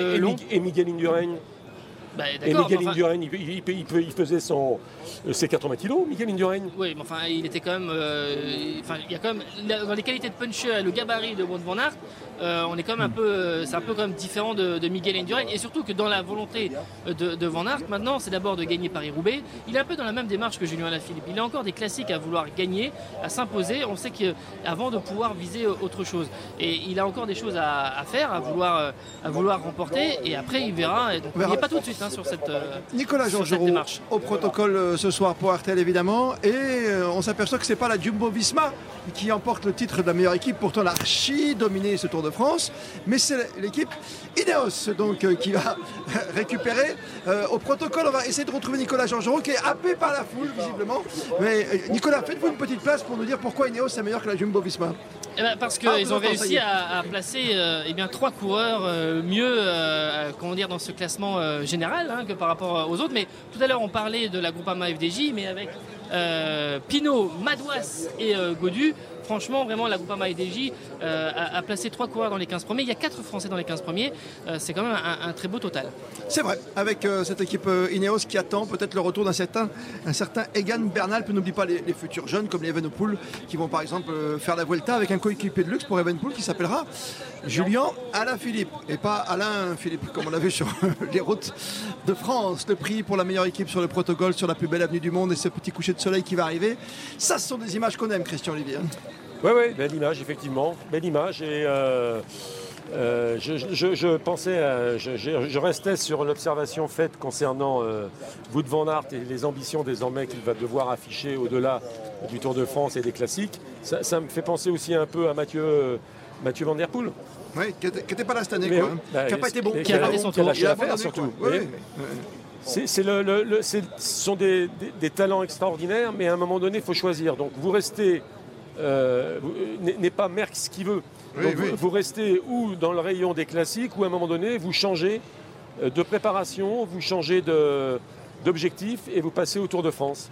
N'est pas Merckx qui veut. Le temps du prochain podium, on va jouer, vous savez, parce que c'est une habitude sur RTL. Et on adore vous faire des cadeaux et des surprises comme ça. Tiens, 20h18, on joue. Tour de France 2022, le prix Antargaz de la combativité.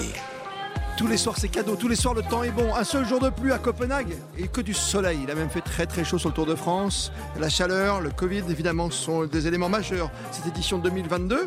Question très simple pour terminer le tour, pour gagner tous les cadeaux du super combatif t-shirt, mug ou encore le petit sac, le tote bag qui va bien. C'est très simple. Je vous demande qui a gagné le Tour de France en 2021. Ah, vous voulez aussi que je vous aide Ah oui, je vous donne deux noms alors. Allez, Pogachar ou Vingegaard Ça vous va Vingegaard ou Pogachar qui a gagné le Tour de France 2021 Celui de l'an dernier C'est à vous de jouer, soyez le plus rapide. Tour de France 2022 le prix Antargaz de la combativité. Soyez rapide sur le SMS d'RTL, vous tapez Tour TOUR et vous envoyez votre petit texto 74 900. Quelle est belle cette journée parce qu'on a eu le droit aux garçons et aux demoiselles. Marion Hérault Garnier est avec nous. Vous êtes également speaker. Qu'est-ce que vous faites de beau dans la vie? Ouais, je suis speaker avant tout. Hein. Ah, c'est ça, parce que j'ai sur la moto tout à l'heure chez les amis de France Télé. Oui. C'est ça, sur la moto, c'est une une, découverte. J'avais fait euh, quelques gammes du côté du championnat de France Femmes, mais en effet, mon, métier en temps normal, c'est d'être speaker en effet sur les courses. Euh, c'est parti Ouais, ça c'est Marc Chavet, un hein, petit dédicace à. Eh, il, fait très bien. Départ, il est euh. chez vous, à chaque fois il fait E3, E2, c'est parti. Ah, voilà. ah mais c'est un métier. Avant il y avait Daniel Manjas à une époque aussi. Ah, il est toujours là, hein. il va très très bien. Hein. il y aura d'ailleurs il y a toujours Christian et, Nico, il y a toujours des, critériums derrière. Il y a Lisieux, des choses comme ça. Oui, bien sûr, bien sûr. durant la les 15, euh, les 15 jours qui arrivent, on va dire principalement, hein, mais il y a aussi des coureurs qui vont enchaîner euh, avec euh, la Classica Saint-Sébastien, il y a d'autres courses évidemment à, venir. Au moment où Tadej Pogacar, double vainqueur du Tour 2020-2021, mais qui s'efface cette année parce que Vingegaard l'a devancé, mais il a ce maillot blanc euh, sur ce podium des Champs-Élysées. Il l'a dit, il l'a annoncé ces derniers jours. Je vais revenir pour gagner. Je veux prendre ma revanche. Euh, et ça annonce vraiment de, beaux duels quand on pense à Egan Bernal qui a été grièvement blessé ces derniers mois et qui fait tout pour euh, revenir. vraiment, ah, on peut avoir de, sacrés, de sacrés duels. Enfin, c'est plus que duels puisque sont de 3 voire 4 maintenant. Mais il peut y avoir vraiment de, un, sacré scénario sur le tour. Très beau sourire. Et puis encore une fois, il attaque. Qu'est-ce qui nous a fait plaisir? Même aujourd'hui, il a tenté dans le dernier tour. C'est formidable d'avoir un garçon comme ça. Et surtout, ce qui nous a marqué sur ce tour, c'est vrai, Christian, on en parlait beaucoup avec Laurent Jalabert dans, dans ses coups de cœur, comme dans ses carnets de route avec vous le matin, c'est le respect entre ces deux hommes, quoi, ces deux grands champions. Ça nous a marqué comme cette, pas poignée de main, mais quand ils se tapent dans la main. Quoi. Oui, alors oui, il y, a, une forme de stratégie également, il y a un peu de communication, il y a un peu de politique, mais vous avez raison, c'était un geste formidable. Vous faites euh, allusion à la descente du col de Spandel, où euh, coup sur coup, les deux hommes se sont tirés la bourre. Il y a d'abord euh, Vingegaard qui a failli chuter, qui a bloqué la roue arrière et qui s'est récupéré comme un funambule, c'était bien vu. Et puis quelques minutes euh, à peine derrière, Pogachar qui continuait de mettre la pression sur le maillot jaune, euh, qui sur un virage sur la gauche eh bien, a mal jugé sa trajectoire et a chuté, s'est râpé la, cuisse, le bras et la main, la main gauche. Et effectivement derrière, c'était allez, on fait un break, c'est la paix des braves, mais on se retrouve pour euh, et on s'explique sur Otakam. C'était une belle image effectivement. Ça permettait aussi d'arrêter de, prendre des risques inconsidérés, pour, euh, notamment pour euh, Pogacar. Oui, c'était oui, une passation de pouvoir. Hein, Mais enfin, Pogacar, je, regarde un peu le, livre des arts. Voilà, Pogacar Longui, étape de plat. Hein. Pogacar planche des belles filles. Étape oui de grimpeur, mais de puncher vraiment à l'usure. quoi. Et Pogacar à, à Péragude. étape de vrai, vrai, vrai grimpeur. Quoi. Oui. Sacré bonhomme quand même, hein, Mais- Pogacar. Et la super planche des Belfis, c'était beau aussi, c'est arrivé parce qu'à tous les deux, on voit, ils tentent à Vingegaard. On croyait encore que Pogacar allait tout dominer. Et toujours le sourire. Voilà. Et puis une seule étape finalement, passe à travers quoi, sur, sur le granon, c'est tout, Nicolas. hein, Oui, ça, oui, c'est vrai. Il a, il a quand même eu. euh, C'est-à-dire qu'en une étape, il a perdu 2,51.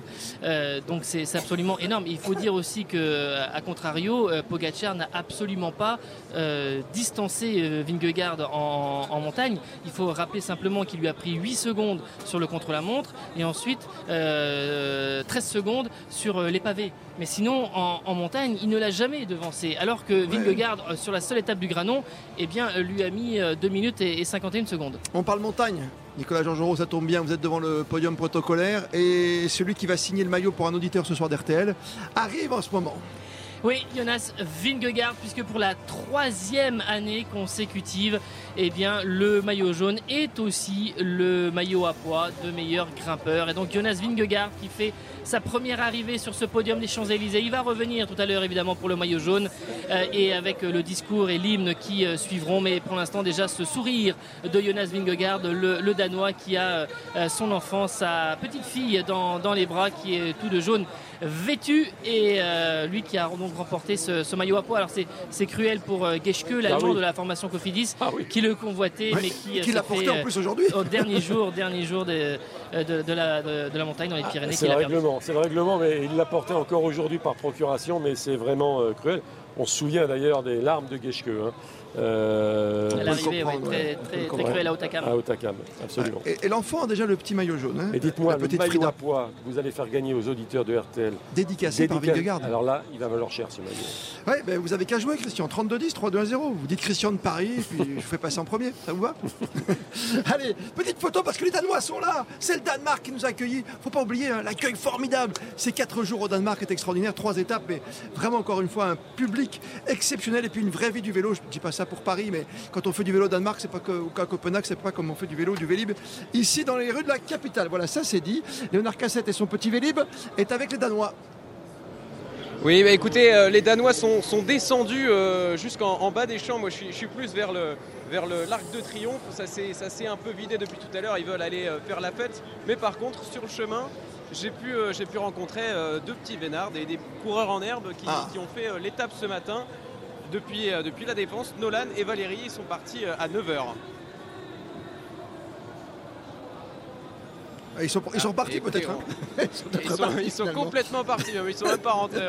Ah oui, oui, ils sont même pas venus. En, atten- en attendant, ce qui, ce qui- ce qu'il m'expliquait, c'est qu'après avoir fait ce- cette petite étape, ils en ont profité pour, pour boire quelques bières en attendant de, passer voir les coureurs. Euh, Il fallait, avec la chaleur, avec la, ferveur aussi, euh, se rafraîchir un peu. Euh, D'ailleurs, Sandrine, elle aussi était présente sur, le côté à regarder les, coureurs passer sans son vélo, elle.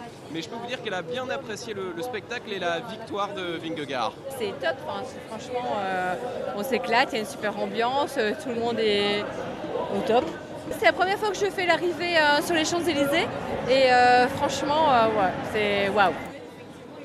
Voilà, donc euh, très bonne ambiance parmi les, spectateurs ce soir après la, la clôture de cette 109e édition du Tour. Et tout le monde est, est descendu, je vous le disais, faire la fête euh, en bas des Champs-Élysées. Oui, ils sont venus nous voir tout à l'heure. hein. Ils ont dit euh, c'est Léonard qui donnait votre numéro, monsieur Paco. Ils sont venus devant la tente RTL et Christian Olivier les a accueillis comme il se doit ici sur les champs. Le maillot vert, Nicolas Georgerot, s'approche de vous. Oui, avec euh, Wout van Aert, lui aussi avec euh, son enfant dans, dans les bras. Wout van Aert qui a donc battu le record de Peter Sagan, plus de 480 points, le record qui datait de 2018. Euh, on l'a vu beaucoup aller chercher les points dans les sprints intermédiaires, notamment dans les étapes euh, accidentées. Euh, et puis euh, il a engrangé beaucoup de points évidemment parce qu'il a eu trois victoires d'étape, donc euh, évidemment 50 points à chaque fois euh, par, par rapport à la, à la concurrence. Et, euh, et donc il a écrasé la concurrence avec plus de 230 points d'écart. Euh, vraiment c'est le, c'est le Sagan des, des- des meilleures années, dira-t-on. Ah oui, Si je peux me permettre une intervention à ce sujet, euh, c'est mon 36e Tour de France. On ne peut pas ne pas aimer le Tour de France et le vélo sans en avoir fait un couvert, pardonnez-moi, 36. Je n'ai pas du tout apprécié la réponse de Wout van Aert hier à la question d'un confrère sur euh, euh, la question avait été euh, libellée de la façon suivante en substance. Est-ce que c'est un tour propre? Est-ce qu'il n'y a pas de soupçon de, dommage, de dopage? Euh, Van Aert a répondu c'est une question de merde. Permettez-moi de dire que c'est une, c'est une réponse de merde également, car ce genre de réponse, à l'époque de Lance Armstrong, on les a entendues. Et donc, je pense que le plus intelligent dans cette histoire et dans cette affaire, ça a été Vingegaard, qui a tenté d'argumenter, d'expliquer, et ça s'entend parfaitement bien, qu'au niveau de la préparation, qu'au niveau du matériel, qu'au niveau des conditions de course, qu'au niveau de l'hygiène de vie, qu'au niveau du talent, qu'au niveau des entraînements faits en altitude, tout cela portait ses fruits. C'est une réponse un peu plus argumentée que celle de Wood van Aert, premier point. Deuxième point, en apportant ces éléments de réponse, je regrette aussi que l'on fasse passer tous les autres adversaires et toutes les autres équipes euh, par des équipes un peu bancales, pardonnez-moi. Oui, c'était votre euh, sentiment du soir, Christian Olivier, mais il fallait poser la question, effectivement. Et il hier. fallait la poser à l'aune de tout ce qu'on a connu, de tout ce qu'on a vécu. Euh, en 98 où on a Bien été. Armstrong, ça a été la même chose. Faut-il rappeler quand même que... Et, et- et d'ailleurs, l'ami Vingegaard, pour revenir au maillot jaune, ne doit pas supporter les affres du cyclisme euh, passé. Il ne doit pas supporter et assumer ou Et prendre la l'héritage danois, responsabilité, Rasmussen, oui, oui. Exactement, on est d'accord. Mais les questions, nous sommes en droit de les poser également. sûr, bien sûr, Il y a bien répondu. Van Aert euh, a fait une faute de quart. Avant le maillot jaune, je vais me permettre de remercier Marion Hérault Garnier d'être venue, qui sera sur tout le Tour de France féminin. On sera avec vous, bien sûr, toute la semaine sur RTL, que ça se termine samedi ou dimanche? Dimanche Dimanche à la Dimanche Super des Belles-Filles. À la fin du mois, le jour de la paye. Voilà. le 31 juillet, évidemment. Merci, en tout cas. À la super planche. C'est un bonheur de vous avoir, en tout cas. Merci de rester avec nous pendant ce moment. C'est bien de pouvoir mélanger pour une fois cette mixité formidable d'avoir les garçons et les filles le même jour. Nicolas Georgeon, c'est le moment tant attendu. C'est le moment du maillot jaune. Avec euh, Jonas Vingegaard, euh, après son, son maillot à poids, il va avoir ce maillot jaune et il va pouvoir euh, savourer face à la foule danoise. Il revient avec euh, sa petite fille euh, dans les bras, euh, tout de jaune et avec le maillot Jumbo Visma. Lui aussi, il a fait trébucher, mais finalement, il arrive à remonter sur le. Ce, ce coureur, podium ce coureur, il faut se souvenir de l'an passé. Il fait deuxième en 2021. Mais l'an passé, il remplace Dumoulin au mois d'avril. C'est-à-dire qu'il ne devait même pas faire le tour l'an passé. Et finalement, il fait deuxième du tour. Et il dit depuis l'année dernière, j'ai pris conscience que je pouvais remporter la grande boucle. Et bien voilà, Euh, lui qui a encore euh, quelques années, on a euh, raconté l'histoire à maintes reprises, lui qui est, trié le, poisson à la criée, qui aime cette petite vie casanière, et est entré dans ce moule de la Jumbo Visma, d'abord comme à, apprendre aux côtés de, Primoz Roglic. Euh, depuis le Dauphiné, au mois de juin, on voyait qu'il était plus fort que Roglic, plus fort que Roglic, et eh bien il l'a devancé en quelque sorte, et en tout cas il a pris les rênes de cette formation Jumbo Visma.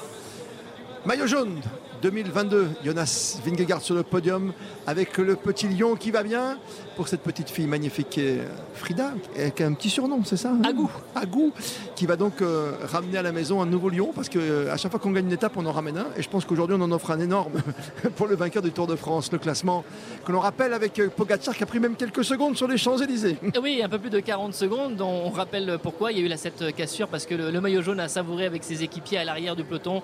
Ils ont voulu passer euh, tous bras dessus, bras dessous la ligne d'arrivée. Pogacar finit à 2 minutes et 43 secondes de, de Vingegaard. Thomas un petit peu plus de, de 7 minutes. Voilà pour le podium. On rappelle David Godu, euh, quatrième. Jonas Vingegaard qui va ensuite euh, eh bien, euh, s'adresser à, à la foule. Il y aura l'hymne danois que l'on aura beaucoup entendu durant ces euh, trois semaines, euh, que ce soit avec le départ de. Ah, ça tombe bien, le départ au Danemark. Ils ont bien fait les choses. Ah hein. oui, finalement. Hein, ils auront peut-être qu'une seule fois dans leur, dans leur vie le, le départ au, au Danemark. Et bien, c'est Jonas Vingegaard qui s'impose. Là, vraiment la, la folie à Copenhague parce que quand on a vu vraiment ce qui s'est passé lors des trois jours là-bas, les trois premières étapes où c'était complètement dingue avec ces centaines de milliers de personnes qui étaient euh, présentes, et bien, euh, eh bien, ça va être vraiment la fête pendant plusieurs jours, pendant plusieurs semaine. Il va revenir, il sera euh, salué, euh, en quelque sorte adoubé par le public sur les Champs-Élysées. Généralement, il y a la petite photo qui va bien avec les trois aussi, hein. quelques- exactement, ça c'est vraiment la, la photo finale, le podium final sur les Champs-Élysées. Il est vraiment ému, hein, il est vraiment ému. Il est, euh, lève une nouvelle fois son, son bouquet, il a le petit euh, lion euh, jaune et, euh, et il savoure tout ça, Jonas Vingegaard. Et là, et là messieurs, euh, à l'opposé de Pogacar, euh, qui a eu un démarrage fulgurant, deux victoires consécutives sur le Tour de France, Vingegaard, lui, s'est construit je, parle sous le contrôle de Nicolas Georgerot, c'est construit vraiment pas à pas, méthodiquement, de façon très discrète. Il a appris notamment à, soigner, une, comment pourrait-on dire, une, sorte de vulnérabilité mentale. Euh, tous les soirs, euh, il, appelait sa compagne au téléphone, il avait besoin de parler à sa, petite fille, un vrai problème de confiance. Mais alors, il y a un problème d'autorité également, mais cette autorité s'est construite au fil des étapes, peut-être un problème de charisme également. Mais euh, ma foi, euh, c'est un. Il y, a madame, il y a Madame qui est venue lui donner la confiance, une femme euh, complètement, qui, tout à fait. a une dizaine d'années de plus que, que Jonas Vingegaard. Je crois qu'il a une dizaine, 11 ans, je crois, de différence. Et Elle a réussi à tous les soirs à le mettre en confiance. Et il y a eu le petit coup de fil aussi de Roglic, hein, ah, le chef de file. On ne peut pas dire qu'il était dans les excès de confiance, loin de là. D'ailleurs, on se souvient dans les étapes du Nord vers Arenberg, quand il y a eu les problèmes mécaniques à un moment donné, il y a eu un grand vent de panique au sein de l'équipe Jumbo, où Vingegaard a dû changer à trois reprises de, de, vélo. On l'a vu là, des, perdre vraiment. Quel moment de panique Perdre ses moyens. Et, enfin, toute l'équipe perdait de toute façon ses moyens. Mais quel moment pris le vélo du plus grand en plus. Il a, voilà. Et là, il a vraiment gagné. Euh, quel âge a-t-il 23 ans ah Non, euh, Vingegaard Vingegaard. Ah non, 25. 25 il serait maillot blanc. 25 ans, il serait maillot blanc et c'est pas Il, bah, il a gagné en force mentale et en maturité grâce à, ce Tour de France et ces trois semaines de course. Donc ça, on peut il, est loin, il est loin le temps, il faisait des petites courses de province et de quartier et de marché alors qu'il empaquetait le poisson il y a encore quelques années. Euh, lui là-bas, dans son village natal. Laurent Jalabert nous rejoint comme tous les soirs pour le club Jalabert. Bonsoir Laurent. Bonsoir Christophe, bonsoir à tous. On va voir droit au podium, c'est toujours un moment d'émotion, disait que Nicolas, Georges ah avec Christian Olivier. Il était dur, il était long ce tour, touché par la chaleur et la Covid, il ne faut pas l'oublier. Oui, c'est vrai, il y a eu pas mal de. on a eu une course magnifique quand même, avec un engagement total euh, sur chaque étape, une moyenne folle. Euh, des courses très disputées euh, et, de beaux vainqueurs aussi, mais au final un peloton euh, forcément qui a souffert, souffert de la chaleur, souffert parce que c'est un, tour très difficile et très montagneux, souffert aussi parce qu'il a fallu faire attention constamment à ne pas se laisser attraper par le Covid. Sinon, c'était retour à la maison presque assuré. Il y a eu une vingtaine de cas hein, de Covid quand même, de garçons qui ont dû quitter le tour et encore ce matin. Encore pour cette dernière étape, oui. Trois amendements en tout ce matin. Michael Woods. Et, Michael Woods qui, qui, lui, euh, à cause du Covid, n'a pas pu repartir. Voilà ce Tour de France qui se termine. De très belles factures, on le rappelait, un seul jour de pluie, beaucoup de chaleur sur le Tour de France. Les organismes ont été atteints. On termine à 137 concurrents et un podium qui est assez magnifique avec un Français qui est juste derrière trois vainqueurs du Tour de France. on le rappelait tout à l'heure. Oui, David pour c'est difficile de faire mieux parce que voilà, devant lui, euh, Pogacar a gagné deux tours, Guerin Thomas en a gagné un et Vingord c'était son premier. Oui, c'était la marche était un peu haute peut-être, mais il n'a pas démérité, loin de là. Hein. Il a appris beaucoup, je pense, et il reviendra avec cette expérience qui devrait lui permettre d'être encore meilleur. 32-10, 3-2 à 0 comme tous les soirs, Laurent Jalabert avec nous. On va vous répondre. On va répondre d'abord au jeu du plus combatif euh, ce soir, puis ensuite on va vous rappeler la procédure euh, pour gagner le t-shirt, pas le t-shirt, le maillot du vainqueur du trophée du meilleur grimpeur Leclerc. Ce sera pour vous, sera dédicacé par Jonas Vingegaard, 20h35. Tour de France 2022 le prix Antargaz de la combativité. Qui a remporté le Tour de France 2021 2022, c'est Vingegaard. 2021, c'était Tadej Pogacar, bien sûr. Et notre gagnant est Jérôme de Les Épaisses, dans le département de la Vendée. Les Épaisses. C'est bien de s'appeler comme ça aujourd'hui. Laurent Jalabert, après trois semaines de il tour. A été fin, il a été, fin, Il a été fin. Merci d'avoir joué au jeu du plus combatif euh, tous les soirs avec nous par SMS interposé. Le prix de la combativité en Targa, c'était sur Artel pendant trois semaines. Tour de France 2022 le prix Antargaz de la combativité. Christian Olivier sur la tribune des Champs-Élysées, Nicolas Georgerot pour le podium protocolaire et la photo à venir du tiercé gagnant. Oui, avec euh, ce trio, Jonas Vingegaard, Tadej Pogacar, Geraint euh, Thomas, euh, superbe palmarès à, eux trois et qui sont sur, sur ce podium avec leurs enfants respectifs, sauf Tadej Pogacar. Il n'est pas, encore, papa et il salue la foule. Et c'est vrai qu'on attend un petit peu les, mots de Jonas Vingegaard, son, son émotion. Il a le vase de Sèvres entre les mains du vainqueur du Tour de France et il est donc euh, dans les livres pour euh, ce Tour de France 2022. Quatre victoires à E3 sur le Tour de France. Tout à fait. C'est un podium assez rare. Hein. Je suis en train de réfléchir, euh, comme Laurent Jalabert, Nicolas Georgerot. Mais c'est vrai qu'il est beau ce podium au niveau du, Ah, du palmarès. grande, qualité, oui. Grande un très- qualité. un très beau podium. Avec, euh, tu le disais, euh, Nicolas, il y a quelques instants, le seul qui n'est pas de petit bébé dans les bras pour l'instant, c'est Pogacar. Ça va être difficile la semaine prochaine parce que je crois, vous me confirmez, Laurent Jalabert, son épouse, euh, ils vivent tous les deux à Monaco, elle est sur le Tour de France féminin. Exactement. Oui. Zigart, elle est dans l'équipe Bike Exchange. Elle est déjà en course. Elle a fait la première étape tout à l'heure. Elle Alors, a fini c'est- au peloton. Cinq semaines quand même. oui, Non, non, oui, mais- bon, il est Ah, jeune, pour le bébé, il a le temps. Il a le temps. Il a 23 ans. Vous avez remarqué, lui, il n'a pas de bébé. euh, Vingor de maillot jaune, euh, bah, elle est toute petite. Et, Ouais. et Garen Thomas, qui a beaucoup plus d'expérience, euh, son enfant est plus lourd aussi parce qu'il est plus grand. On attend les mots de Jonas Vingegaard parce que c'est toujours un très très important. Euh, oh, il y aura l'hymne peut-être auparavant, peut-être l'hymne danois qui va résonner sur les Champs-Élysées.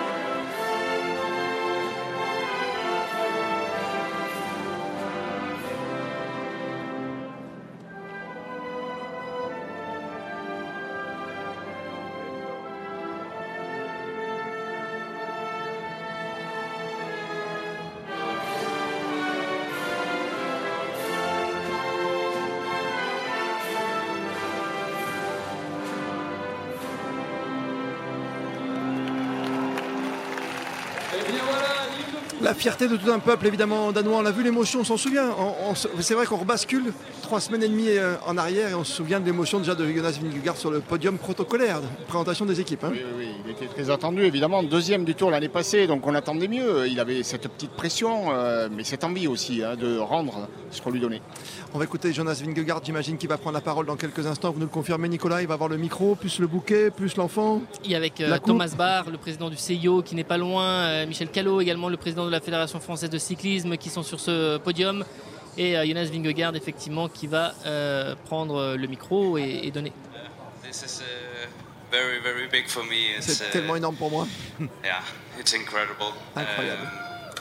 Um, Il y a de l'émotion. Avec sa petite fille dans les bras, bien sûr, et la casquette de maillot jaune. Et le public est là.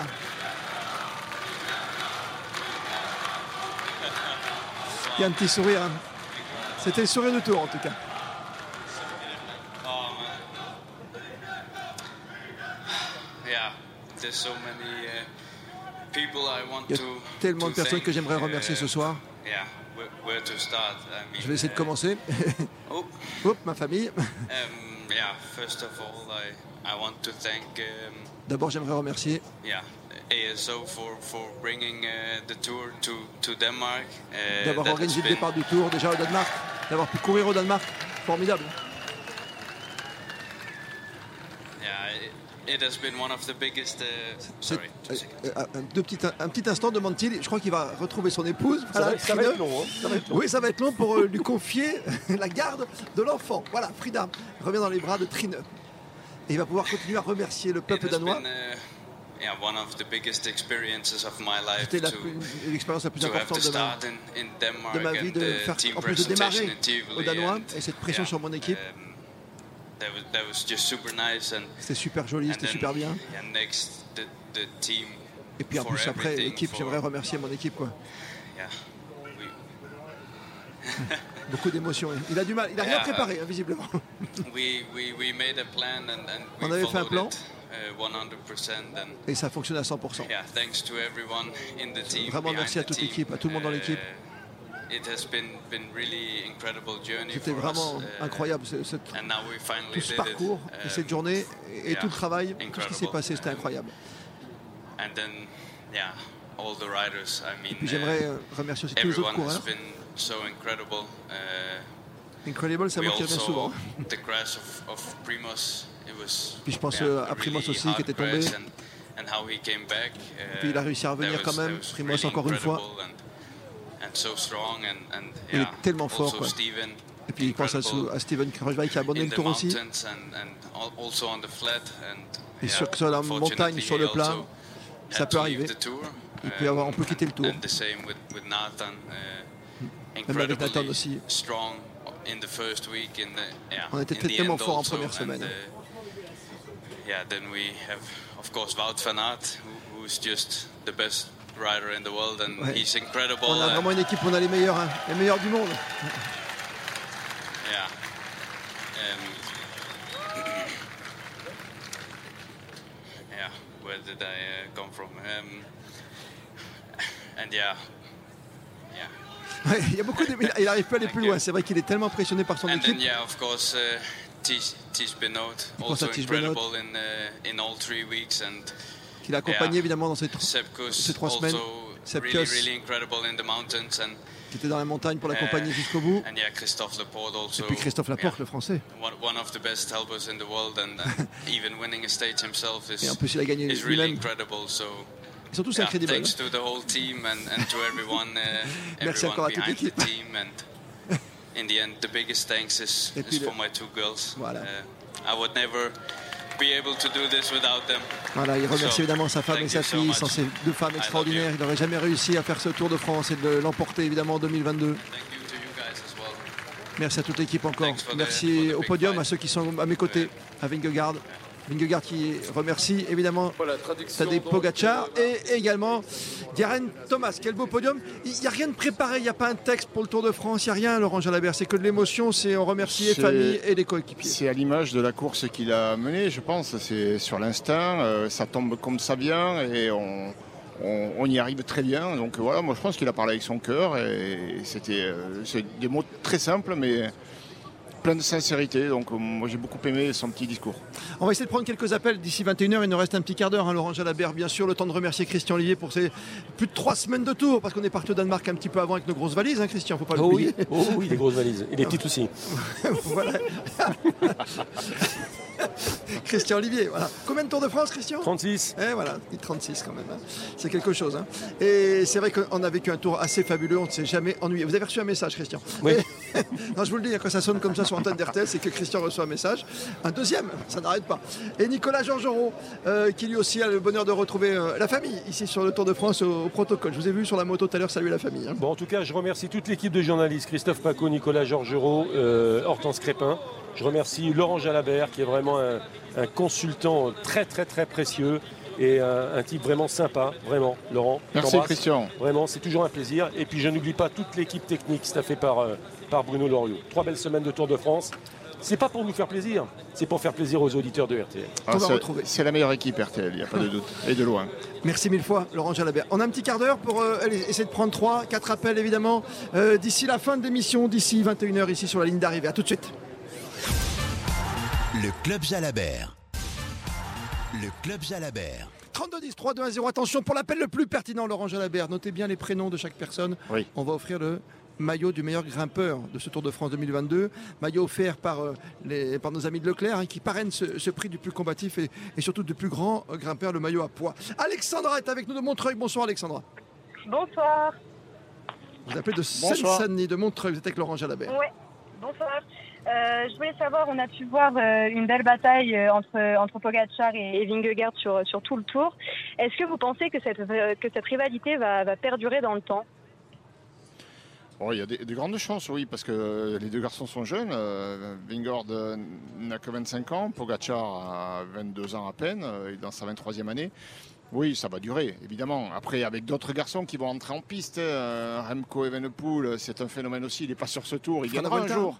Il viendra un jour, oui, il fait la Volta, il viendra un jour, et puis il y en aura d'autres, très certainement, parce que les pépites, euh, il n'en manque pas, il y en a qui arrivent, qui poussent. Voilà, donc euh, on va assister à de nouveaux duels entre ces deux-là, mais arbitrés avec d'autres champions aussi, et donc euh, ça promet, euh, je pense, de, de belles passes d'armes à nouveau dans les prochains Tours de France. En tout Oh, cas, celui-ci il était magnifique. C'est bien parti pour cette nouvelle décade prodigieuse. On l'espère, bien sûr, avec vous, Laurent Jalabert sur RTL. Euh, Kylian est avec nous sur le standard. Bonsoir, Kylian. Bonsoir, bonsoir à tous. Merci de me Merci de nous rejoindre. Vous êtes, vous êtes avec Laurent Jalabert. Alors, euh, moi, j'ai été ébloui par la, la Jumbo Visma, forcément, sur ce tour. Et euh, je voulais savoir un peu euh, ce que tu avais pensé du coup de la, tactique euh, de la Jumbo sur le sur l'ensemble du Tour de France. Ah bah très bien, mais on ne peut pas dire autre chose. Jumbo, ils ont été à la pointe du combat. Dans l'étape du, du col du Granon, là où ils ont dépossédé Pogacar du maillot jaune, ils ont mené une action de grande envergure, ce que l'on attend depuis des années. Euh, On sait bien que pour déstabiliser un maillot jaune, il ne faut pas attendre le dernier col, il ne faut pas attendre le dernier kilomètre. Il faut s'en occuper euh, tôt dans l'étape, il faut user ses coéquipiers, le- l'isoler au maximum et commencer à passer à l'attaque de loin. Ça, ça fait des dégâts, forcément. Roglic a laissé des plumes, euh, il a peut-être même perdu euh, tout ce qui lui restait de force. Mais ça a permis à l'un d'entre eux d'aller chercher le jaune. Et c'était le plus fort. Donc à ce moment-là, on ne savait pas que Vingegaard était plus fort que tout le monde. Mais ils ont mené une tactique qui était vraiment offensive. Et ensuite, ils ont changé de stratégie, bien sûr, parce qu'avec le jaune sur le dos et une avance confortable, il fallait défendre. Ils ont été secoués quelquefois avec difficulté. Euh, il y a eu des étapes où ils ont été dans le dur, hein, notamment euh, l'étape qui les a menés vers euh, Péragude.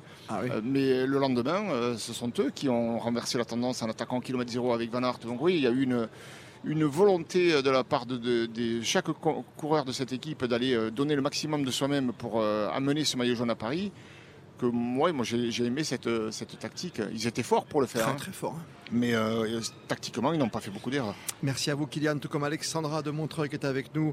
Anthony nous appelait, euh, Kylian qui nous appelait d'Anthony justement dans les Hauts-de-Seine. Stéphane de Nîmes est avec nous dans le Gard. Bonsoir Stéphane. Oui, bonsoir le club Jalabert. Bonsoir Monsieur Jalabert. Moi, j'ai une question un peu, un peu différente euh, et plus particulièrement pour, pour Monsieur Jalabert. Donc, Monsieur Jalabert, vous avez remporté le, le maillot vert une année sur le Tour, euh, aussi le maillot à poids.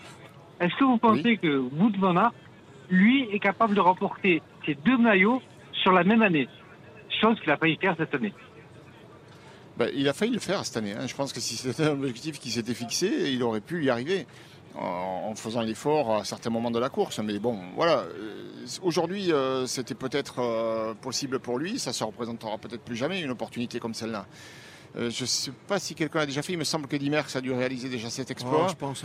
Mais euh, voilà, Van Aert, bon, je pense que le, le- le classement des grimpeurs, honnêtement, je pense qu'il s'en fiche un peu. Lui, ce qu'il voulait, c'était le vert. Maintenant, la grande question qu'on se pose le concernant, c'est est-ce qu'il peut gagner un grand tour? Moi, je pense que oui. Définitivement, là, il nous a montré qu'en haute montagne, il était capable de tenir.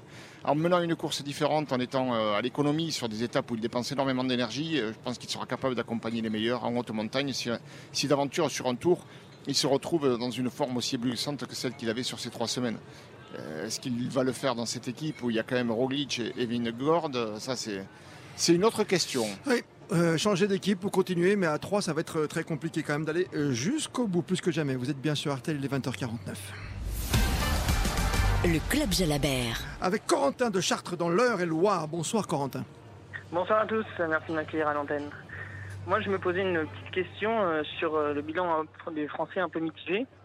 Et, euh, et, euh, alors, on a eu la belle victoire de Christophe Laporte, on a deux super top 10 avec David Godu et Romain Bardet.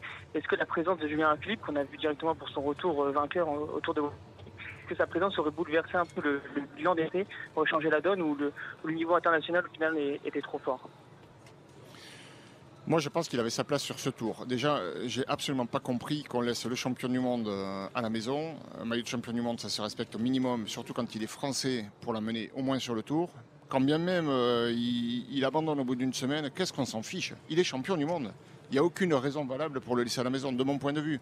Voilà, après, en interne, il s'est peut-être passé quelque chose où on a des objectifs plus lointains, mais à la Philippe, qui n'est pas sur le tour, alors que sur les trois derniers tours, il a gagné à chaque fois une étape et à chaque fois il a pris le maillot jaune, ça tient pas la route. Donc il aurait été là, évidemment qu'il aurait eu des opportunités de gagner. Quand même il n'a- il n'avait pas beaucoup couru jusque-là, il avait la force en les jambes pour le faire. Sur le championnat de France, il a fait une très belle course. hein. Et à mon avis, il aurait eu du jus et il aurait même pu faire euh, peut-être euh, quelque chose de grand au classement général. Moi, j'en étais presque convaincu bien avant le tour. J'ai pas compris qu'il soit pas là. C'est pas sa volonté à lui. Non. Mais euh, pour le coup, il a beaucoup manqué. C'est vrai. À l'heure du bilan, quand euh, un garçon comme Alaphilippe n'est pas là, euh, c'est peut-être deux ou trois étapes qui s'envolent. hein. Euh, Donc, euh, on n'aurait pas tout à fait le même bilan côté français. Et après Stéphane, et après Kylian, et après Alexandra, voici Corentin de Chartres. Bonsoir Corentin. Allô Oui, c'est oui. Oui, j'ai- non, euh, je- non, je non, je- je question sur trompé. Alaphilippe. Pardon, alors c'est Jérôme que je dois avoir, vous me dites. Hein, vous- Ah, vous- bonsoir, de bonsoir. tour. Ah, ben c'est Jérôme de Saint-Lô. Oui, voilà, c'est je Jérôme, c'est Jérôme, exactement. Mais bonsoir à vous, je m'excuse auprès de Corentin. Oui, je on vous, vous en écoute. prie. Bon, bonsoir Laurent. Euh, une petite question. Pensez-vous euh, qu'il s'agisse du tour le plus éprouvant de l'histoire, euh, avec les nombreuses étapes de montagne qu'il y a eu cette année, et une vitesse record jamais égalée finalement? Euh, ça, il faudrait pas Et jusqu'où irons-nous Parce que peut-être que l'an Ah, prochain, ça sera encore plus rapide. Alors moi, ce qui m'épate, c'est que depuis, c'est un des tours les plus montagneux de ces dernières années. Il n'y a pas eu d'étape facile, les sprinteurs n'ont pas eu grand-chose à se mettre sous la dent. Et malgré tout, on a la moyenne record cette année, pour le tour le plus difficile, donc, et depuis de nombreuses années. Donc oui, c'est vrai que ça a été un tour rondement mené. Chaque journée a été disputée comme si c'était une épreuve d'un jour, comme si c'était une classique. C'est vrai que ce sont à chaque fois des, grands champions qui ont gagné, des coureurs habitués aux victoires pour la plupart, mis à part quelques exceptions comme Hugo à fois par exemple qui était novice, mais pour les autres, c'est des gars qui gagnent des classiques, qui, se sont imposés ou des grands tours. Donc euh, moi je pense qu'on a eu un tour euh, euh, qui, était éblouissant à ce niveau-là. Est-ce qu'on pourra faire mieux à l'avenir? À un moment donné, ça va, on va toucher le plafond, hein. ça va être compliqué d'aller plus vite. Hein. Il faudra pour cela que le tour soit, soit beaucoup plus accessible euh, en descente euh, peut-être. Alors euh, quand même, il faut souligner qu'il y a eu beaucoup de vent sur, cette édition du Tour et un vent qui était quand même globalement favorable. Ça a favorisé une course nerveuse et une course d'attaque et une course rapide. Merci Jérôme de Salo. N'oubliez pas, restez bien avec nous d'ici 21h maintenant. 21h, on termine à 21h ce soir ce club Jalabert exceptionnel. On vous offrira le maillot de meilleur grimpeur dédicacé par celui qui l'a endossé une dernière fois ici sur les Champs-Élysées, Jonas Vingegaard. On revient dans 30 secondes. Le Club Jalabert. RTL. Tour de France 2022. Le Club Jalabert. Avec comme tous les soirs Laurent Jalabert qui répond à toutes vos questions. Et après Jérôme, voici Thomas d'Orléans. Bonsoir Thomas. Oui, bonjour Monsieur Paco, bonsoir Monsieur Jalabert. Alors je suis d'Orléans, mais je suis à 50 mètres de la Jaja Mobile. Je vous vois, mais j'ai pas pu accéder plus près. bah, si. venez, nous voir, mais venez nous voir juste ah. après quand même. Ah bah je veux bien, mais ne me laisse pas passer. Alors ma question à me... Choumi, va chercher le monsieur après. la question à Laurent, je voulais savoir quelle est la, révélation pour lui du Tour de France.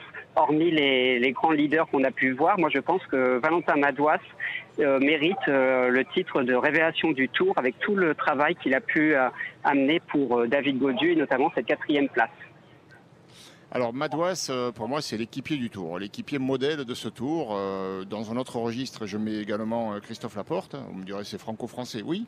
Mais ces deux garçons dans leur registre, Laporte aux côtés de, Van Aert pour le maillot vert, Madouas aux côtés de Godu. Madouas, il a été phénoménal sur ce tour. Et en plus, il termine 11e. Donc effectivement, oui, il m'a épaté. Mais il y a un garçon, c'est pas un français, Quinn Simmons, le plus jeune du tour. C'est le plus jeune. Et moi, j'ai aimé son, tempérament. Un coup avec la barbe pendant deux semaines. Après, ça allait passer vite. Il s'est rasé la barbe. Il repart au charbon. Moi, j'ai trouvé qu'il était génial, ce gars. Il est tout jeune, c'est un Américain. Et, il a abordé le tour en tête euh, sans se poser de questions euh, jusqu'au dernier jour. Il n'a jamais eu le prix de la combativité. Mais jusqu'à la dernière étape en ligne, il s'est dit ben, je vais être le dernier attaqué. Il a fini par séduire le jury. Moi, moi j'ai aimé l'attitude de Quinn Simmons. J'ai aimé celle de Fred Wright. Euh, des garçons qui sont partis au combat tous les jours en se disant un jour ou l'autre ça va marcher. Faites signe à Laurent Jalabert pour venir nous faire un petit coucou Thomas. Hein. Euh, ça serait bien de vous retrouver ici. Faites signe euh, qu'on arrive à vous voir pour venir jusqu'ici. Laurent, euh, je te laisse réfléchir, je vous laisse réfléchir Laurent Jalabert. On se tutoie comme si on allait au restaurant après. Laurent, il va falloir offrir ce maillot. Je commence à savoir faire moi d'ailleurs. je vous redonne pour l'instant donc Alexandra, Kylian, Stéphane, Corentin, Jérôme. Et Thomas, vous avez 4 minutes pour réfléchir, le temps de faire un petit coucou à Lenka très rapidement, qui était la gagnante du jeu de la caravane Tourtel Twist. Et la, la caravane, elle a défilé sur les Champs-Élysées. Bonsoir à vous, Lenka, c'était comment? C'était bien, c'était très très bien, visiblement, Lenka. Ah oui. faiblement. Ah, c'était bien hein, quand même. Hein. ah oui, il y avait une très très bonne ambiance. C'était bien Vous avez pu distribuer des, petits objets? Ah non, non, on était euh, assis euh, à côté du, du chauffeur, mais c'était super, il y avait une superbe ambiance même au départ, avec tous les, tous les participants de la caravane, c'était super. C'était magnifique. Merci à vous d'avoir euh, euh, défilé, d'avoir joué avec nous, en tout cas pendant euh, toutes ces trois semaines de tour sur RTL, bien sûr. Vous avez le temps, Laurent, de décider. C'est pas si facile. Et on va remercier dans quelques instants toutes les équipes qui ont travaillé ici, les équipes techniques. Applaudissements, parce que sur RTL, pendant trois semaines, pendant trois semaines, c'était comme ça. RTL Tour de France 2022.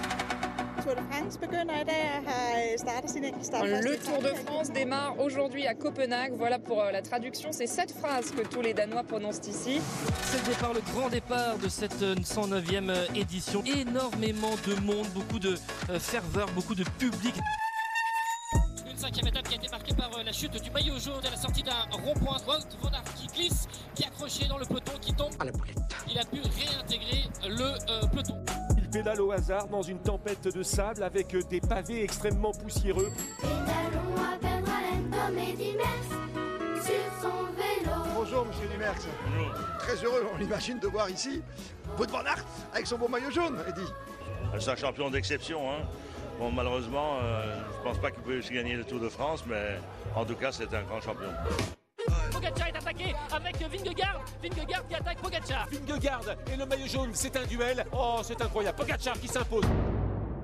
Notre pays fait face à la propagation d'un virus le Covid-19. On a fait le test, on m'a mis en chambre individuelle et euh, on a tout fait pour que j'ai aucun contact avec le reste du groupe. Si on regarde simplement le sportif, c'est évidemment très frustrant, mais euh, ça reste euh, qu'une course de vélo, j'ai pas de symptômes, je pense avoir contaminé euh, personne, euh, donc le- l'essentiel est quand même là. Guillaume Martin. Incident sur la route euh, de ce Tour de France avec des manifestants qui sont revenus euh, sur la route. La course a dû être euh, arrêtée. C'est reparti, c'est reparti à l'avant, à la fois pour Bétiol et pour ses anciens compagnons d'échappée. Nous redonnons le départ pour le peloton. Dans l'ascension du col du Galibier, on assiste à une véritable opération harcèlement vis-à-vis du maillot jaune. À quatre reprises, on a vu Roglic, mais également Vingegaard tenter euh, d'attaquer le maillot jaune. Guerin Thomas également, un groupe de quatre coureurs. Et à chaque fois, eh bien, Pogacar a géré son effort. Vingegaard qui a attaqué donc à 3 km du sommet du Granon. Et on a vu le Slovène Pogacar scotché, collé, écrasé sur le bitume. Entre Rodez et Carcassonne sous euh, de grosses chaleurs et donc euh, activation euh, d'un protocole spécifique. Concrètement, le ravitaillement sera autorisé dès le kilomètre 0 et jusqu'à 10 km de l'arrivée. Maillot jaune a chuté, le maillot jaune en personne, Jonas Vingegaard au cœur du peloton, il a chuté, entraînant également dans sa chute l'un de ses équipiers, Bennett, et surtout entraînant également dans cette chute le néerlandais Kruijswijk qui a dû abandonner sur une civière dans une ambulance. Un coup dur évidemment pour le maillot jaune aujourd'hui, sale journée pour les coureurs de la Jumbo-Visma. Hugo Hull, il a le temps de savourer sa victoire, le point droit en l'air, le petit doigt vers le ciel et il franchit la ligne d'arrivée. Beaucoup d'émotions pour moi aujourd'hui. J'écoutais le Tour de France avec mon frère quand j'étais tout petit. On regardait les coureurs attaquer comme ça, on, on trouvait ça fou. Aujourd'hui, c'était moi qui étais devant, donc euh, difficile à, à le croire, mais bon, très content de l'avoir fait. Cette étape est exceptionnelle, c'est une dramaturgie fabuleuse, du jamais vu depuis bien longtemps sur les routes du Tour de France. Vingegaard va creuser l'écart, il embrasse Sabag, il est en train de se serrer le poing. Jonas Vingegaard, vainqueur à Otakar. Pogacar qui dodeline de la tête, que c'est dur pour euh, le Slovène. 1-0-3, il finit euh, vraiment éreinté. Mon coup de cœur, c'est cette poignée de main entre Vingord et Pogacar, alors même que l'étape n'est pas terminée. Après la chute de Pogacar, Vingord qui lève le pied, les deux hommes se sont livrés une bataille sans merci, comme un symbole, voilà, tu m'attaques, mais je te respecte. C'est du sport, on reste amis malgré tout, et au bout du compte, euh, cette poignée de main, elle sonne un peu comme une passation de pouvoir entre les deux. L'an prochain, la revanche. Et il va s'imposer en un fort la première victoire française sur ce Tour de France 2022. Et ce sera sans doute la seule et l'unique. Elle va être signée Christophe Laporte. Ici, à Cahors, il a fait le trou et personne ne reviendra sur lui. La victoire de Christophe Laporte en homme fort dans le dernier kilomètre. La victoire française du jour.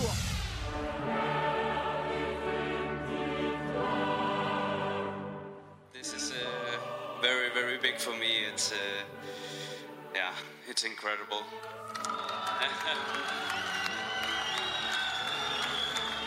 Et ce zap réalisé par euh, toutes les équipes techniques, Thibaut Renoir à la manœuvre avec euh, évidemment Bruno Loriot, n'oublie pas Bruno Hilarin qui était avec nous dans le petit camion, avec Christophe Justiniani, qui était sur la moto aujourd'hui, Alain Risseau, notre choumi à nous, et toute l'équipe du service des sports, Christian Olivier, 36 Tours de France, que je salue évidemment, toute l'équipe avec Nicolas Georgerot sur la moto, Hortense Crépin, c'était son premier tour à la rookie, ouais, la petite jeune du Tour de France avec euh, son tour d'Hortense tous les matins bien sûr, le petit coup de main Léonard Cassette qui va bien sur la fin de l'étape, et puis je salue la famille Jalabert, toute la famille Jalabert. Merci, merci les amis d'RTL et au revoir les auditeurs, à bientôt.